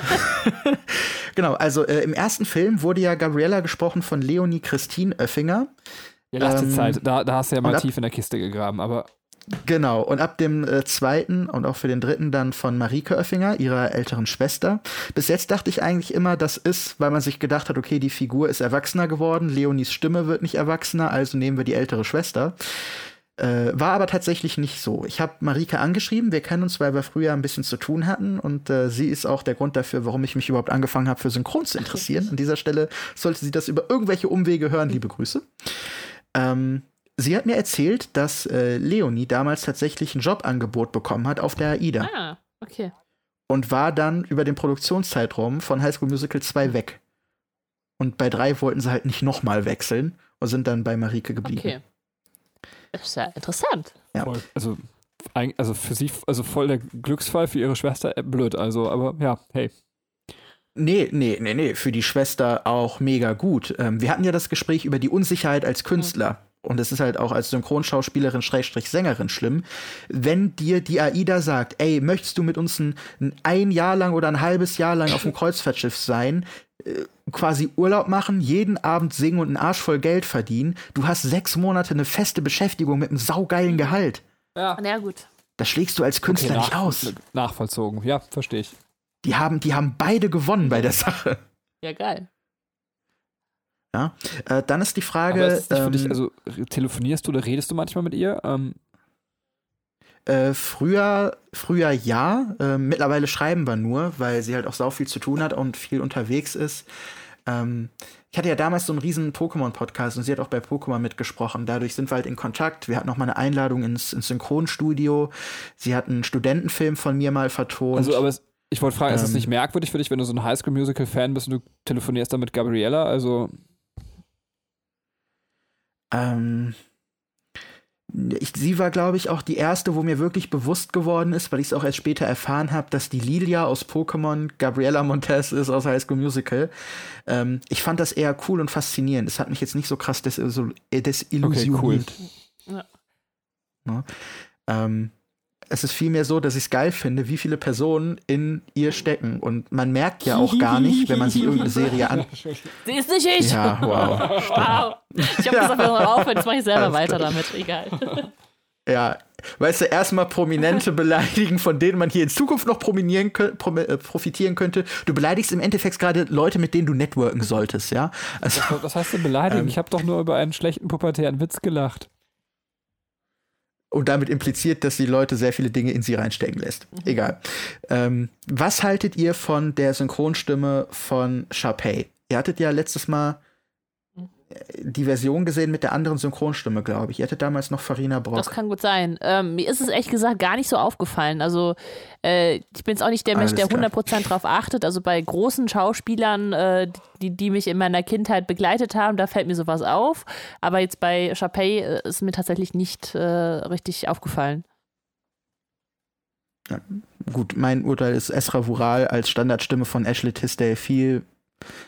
Ja, also es, es passt besser von der Typenbesetzung her als Farina Brock, die auch einen guten Job gemacht hat, muss man sagen. Ähm, Im Zweifel ist es halt einfach eine Gewohnheitsfrage, weil für mich Ashley Tisdale klingt wie Esra Vural. äh, weiterer Fun Fact: Die Synchronstimme von Kelsey, äh, Lucia Jantos, die ist äh, ja als Kinderdarstellerin einfach so reingerutscht, ist auch nicht im Schauspiel ausgebildet. Äh, die ist heute äh, Malerin und macht Bodypainting. Verrückt. Die hatte danach auch nie wieder wirklich einen Sprecherjob. Die ist nur in High School Musical reingerutscht. Ja, irgendwie. geil. ja, ist ja auch mal nice, ne? Ja. Dann, wen haben wir hier noch? Äh, bla bla bla. Miss Bolton, Dialog, bla bla. Das ist Bullshit, das ist Bullshit, das interessiert keinen. Genau, hier, äh, die meisten Szenen wurden gedreht in Utah, in Salt Lake City, wo die Produktion ansässig ist, so wie im ersten mhm. Film auch. Die sind da nach Albuquerque allerdings äh, gefahren, weil da die Schule steht. Ähm, der gezeigte Country Club ist der Snow Canyon Country Club in St. George. Ach. Der hat übrigens auch eine äh, Internetseite, die hier ja. verlinkt ist. Da sieht man wirklich diesen ganzen Country Club. Und die Internetseite, die sieht aus wie so aus den 90ern in HTML selbst zusammengepackt. gepimmelt. oh Gott. Ähm, wirklich ganz schrecklich und die haben auch so richtig billige, schwach aufgelöste Highschool Musical Fotos als Werbung wow. da drauf. Oh Mann. Ähm, und ja, also mein Traum ist tatsächlich irgendwann mal da Urlaub zu machen. Tatsächlich. Die ganze, diese ganze Kulisse ist nämlich echt. Das ist verrückt. Also.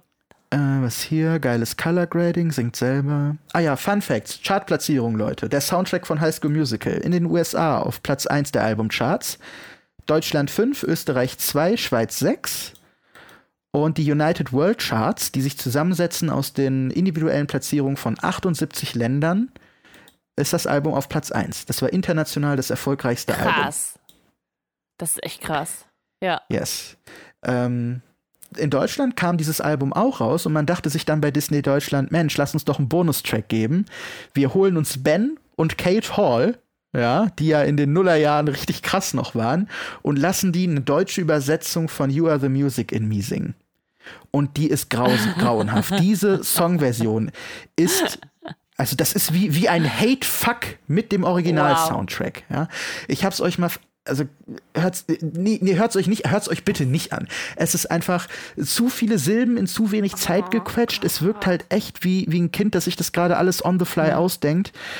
Ben und Kate Hall wirklich tut das bitte nicht. Also, ah, das ist, das ist wirklich eine Vergewaltigung, was da passiert. Das ist eine, eine lyrische okay, Vergewaltigung. Ist, ich finde das sowieso mal krass, so Lieder zu übersetzen. Also, ich meine, okay, bei Disney kennt man es ja, ähm, gerade bei, äh, bei, bei den Kinderfilmen, ne? Aber das schwierig, sehr schwierig. Ja, also, also ja, also muss halt eine gute Übersetzung also sein. Disney, Disney kann das. Ich meine, guck dir mal eine ja. Eiskönigin an. Das ist so schön übersetzt, aber hier haben wir es offenbar mit irgendwie einer Plattenlabel-Entscheidung zu tun. Diese Übersetzung, die könnte ich viel besser machen. Gib mir zwei Tage. Ich schreibe eine Übersetzung, die besser ja. passt. Ja, kann ich euch genau den Text für machen. Ich habe das auch schon für meine Hörspielproduktion, übersetze ich auch die äh, Opening-Themes. Das ist nicht so schwer. Da hat offenbar jemand einen Schnellschuss gewagt, das in Google Translate eingegeben und gesagt, so, ihr beiden Hyopai singt jetzt das Ergebnis. so, das ist, das ist eine Blamage. Ja? Oh Mann. Der Film wurde äh, mit äh, Auszeichnungen überhäuft, nicht so von der kritischen Presse, aber von der, ich sag mal, von dem Popular Vote, nämlich bei den Teen Choice Awards 2007 als bester Fernsehfilm, ähm, Sonderpreis äh, hervorstechende weibliche Schauspielerin für Vanessa Hutchins, äh, Choice Male Hottie für Zac Efron. Siehst du, Katrin, bist du vertreten? Ich finde ihn nicht so hot, äh, aber die, der Oberkörper kann was, ja. Kann gerade noch anders. Ja, ja. Der Pimmel kann weg, aber den Oberkörper, den will ich. Ähm, in England sah das ähnlich aus äh, mit dem Film Best TV Actor Zac Efron ne, als weibliche Ashley Tisdale äh, auch dann als ja, TV- und Movie-Actress sogar ausgezeichnet, die Ashley mhm. Tisdale. Und 2008 gab es nochmal nachträglich eine Auszeichnung äh, in den USA, nämlich Choice Female Hottie für Vanessa Hutchins. Was da ihre geleakten Bilder so. vielleicht zu tun hat, wer weiß. Ja. Nee, nee, das, das war Ach ja so, davor okay. noch. Das war ja davor noch mich würde mal interessieren, ob die für den ersten auch diese Aussage. Egal. ich, ich könnte es verstehen. Ja, dann der Fun Fact. Ich erzählte ja ganz am Anfang mal von der Assistentin des Regisseurs. Der hat sich nämlich nach dem ersten Film so einen kleinen Handtaschenköter zugelegt, der den Hund Ach, von Chappé spielt. Okay. Es ist das, es ist das Schoßhündchen des Regisseurs, das er immer dabei hatte am Set. Und dann hat er es manchmal mit ins Bild reingegeben. Und wenn ihr euch sogar diese Rehearsals vom Making of anguckt, der hat immer so eine Art Umhängetasche um, wo er dann quasi vorne über der Brust so, so ein Beutelchen hat, wo der Hund immer drin sitzt. Du Schande. Der hat den ganzen Tag diesen fucking Hund dabei. Wow. Wenn er tanzt, wenn er am Set ist und der Hund ist super drauf, der hält komplett die Fresse, lässt sich von nichts irritieren. Der Hund ist mega cool. Also es ist, glaube ich, eins der wenigen Tiere, was ich tatsächlich auch bei mir ja, aufnehmen würde. Der Handtaschenköter vom Regisseur. also der, der, etwas exzentrisch, würde ich sagen. Etwas exzentrisch, ja. ja. Ja, ja. Also ich, also ich wüsste auch nicht, was ich irgendwie täte, wenn jetzt irgendwie, ich sag mal, mein DOP ans Set kommt mit seinem Hund. Also ich würde das gar nicht durchgehen lassen, so keine Ahnung. Aber bei dem ist das offenbar cool gewesen. Ja, gut. Äh, dann Fun Fact. Äh, eine von den Chapettes, die Orangehaarige, wird gesprochen von Anina Braunmiller-Jest. Das weiß ich, weil ich ihre Stimme sehr gut kenne und mir ist es aufgefallen anhand des halben Satzes, die die, den die Figur hat. Ganz strange. Ähm, genau. Oh, und es gibt noch diese eine Szene nach Work This Out, ähm, wo Troy auf seinen Blog schreibt, äh, Let's Go, und dann klappt er ja diesen Ja. Blog um. Und seine Freunde lesen das Ja. und legen los. So, jetzt stellt euch mal, ihr habt so einen Block in der Hand, schreibt da was drauf und klappt diese Seite Ja. um. Dann wäre ja der Text quasi auf der Stimmt. Rückseite. Und euer Gegenüber könnte ihn gar nicht sehen. War verrückt. Das ist mir gestern erst aufgefallen. Was heißt gestern? Also letzte Woche bei der Ja. Vorbereitung. Das ist. Die Nachricht stand da schon vorher auf der Unterseite des Blogs, weil das gar nicht möglich wäre. Wie bescheuert. Ja, das ist tot- und ich dachte auch so, warte, was? Das ist total gut. Tja, Das du musst musst du echt erstmal erstmal drauf drauf kommen. kommen. Das, äh, Ja. ja, e egal. Hast du noch was? Ja, und das, nee, das, äh, das war alles. Und jetzt kann Benny seine verd- verdiente Nachtruhe antreten. Benny kann seine verdiente Nachtruhe antreten. Das, äh, das ist doch schön, der freut sich. Ja, ich habe mich heimlich auch Ja. zwischenzeitlich bettfertig gemacht. Das heißt, ich habe jetzt auch ein paar tolle Funfacts leider verpasst, ähm, die ich mir im Nachhinein anhören muss. Ähm, also, was Ja, heißt du musst den ganzen Podcast Muss. bis hier aber auch durchhören. Genau, also ich, ich klicke nicht nach hinten. Ähm, ich höre mir die komplett an. Also, nee, mach ich. Ja, also einerseits möchte ich mich dafür entschuldigen, dass ich dich um einen Teil deiner Nacht Nein, gebracht nein, habe. nein, nein, nein, Andererseits bitte kein- wusstest du, worauf du dich einlässt, als du mich eingeladen hast. Insofern. Hey, völlig, also bitte äh, dafür keine Entschuldigung. Du hast unseren Podcast mal wieder wahnsinnig bereichert. Es tut mir eher leid, dass ich äh, da so akribisch drauf achte, aber wir haben morgen auch noch langere, längere Fahrstrecken vor uns, dass ich dann doch immer darauf ein bisschen achte, dass ich äh, penne. Und ähm, das, ich habe das, jetzt plaudere ich noch aus dem Nähkästchen ganz schnell für meine Podcast-Hörer, die blöde Angewohnheit, dass ich nach Podcast sehr schlecht schlafe. Also äh, ich brauche dann noch mal eine Zeit, bis ich runterschalten kann. Also es kann bei mir dann noch mal so zwei Stunden dauern und deswegen weiß ich, okay, äh, dass ich schon relativ früh merke, wenn ich äh, wirklich früh aufstehen muss, dass ich gucke, dass ich in die Nachtruhe komme. Das ist ganz merkwürdig bei mir. Also nach Podcast schlafe ich schlecht. Ja, das ist doch ein wunderschönes Schlusswort. Danke dir, Jan, dass du dir wieder die Zeit genommen hast und so coole Infos rausgegraben hast, die ich äh, zum Sehr Teil jetzt gerne. gerade noch gar nicht gehört habe. Aber ich bin äh, sehr, sehr gespannt. Wir freuen uns auf Teil 3. Jedenfalls freue ich mich. Und, äh, Ich mich auch. Ja, und ich freue mich drauf, wenn ihr mich am Set besuchen kommt. Da nagel ich euch drauf Ja, fest, geil. Leute. Da sind wir dabei.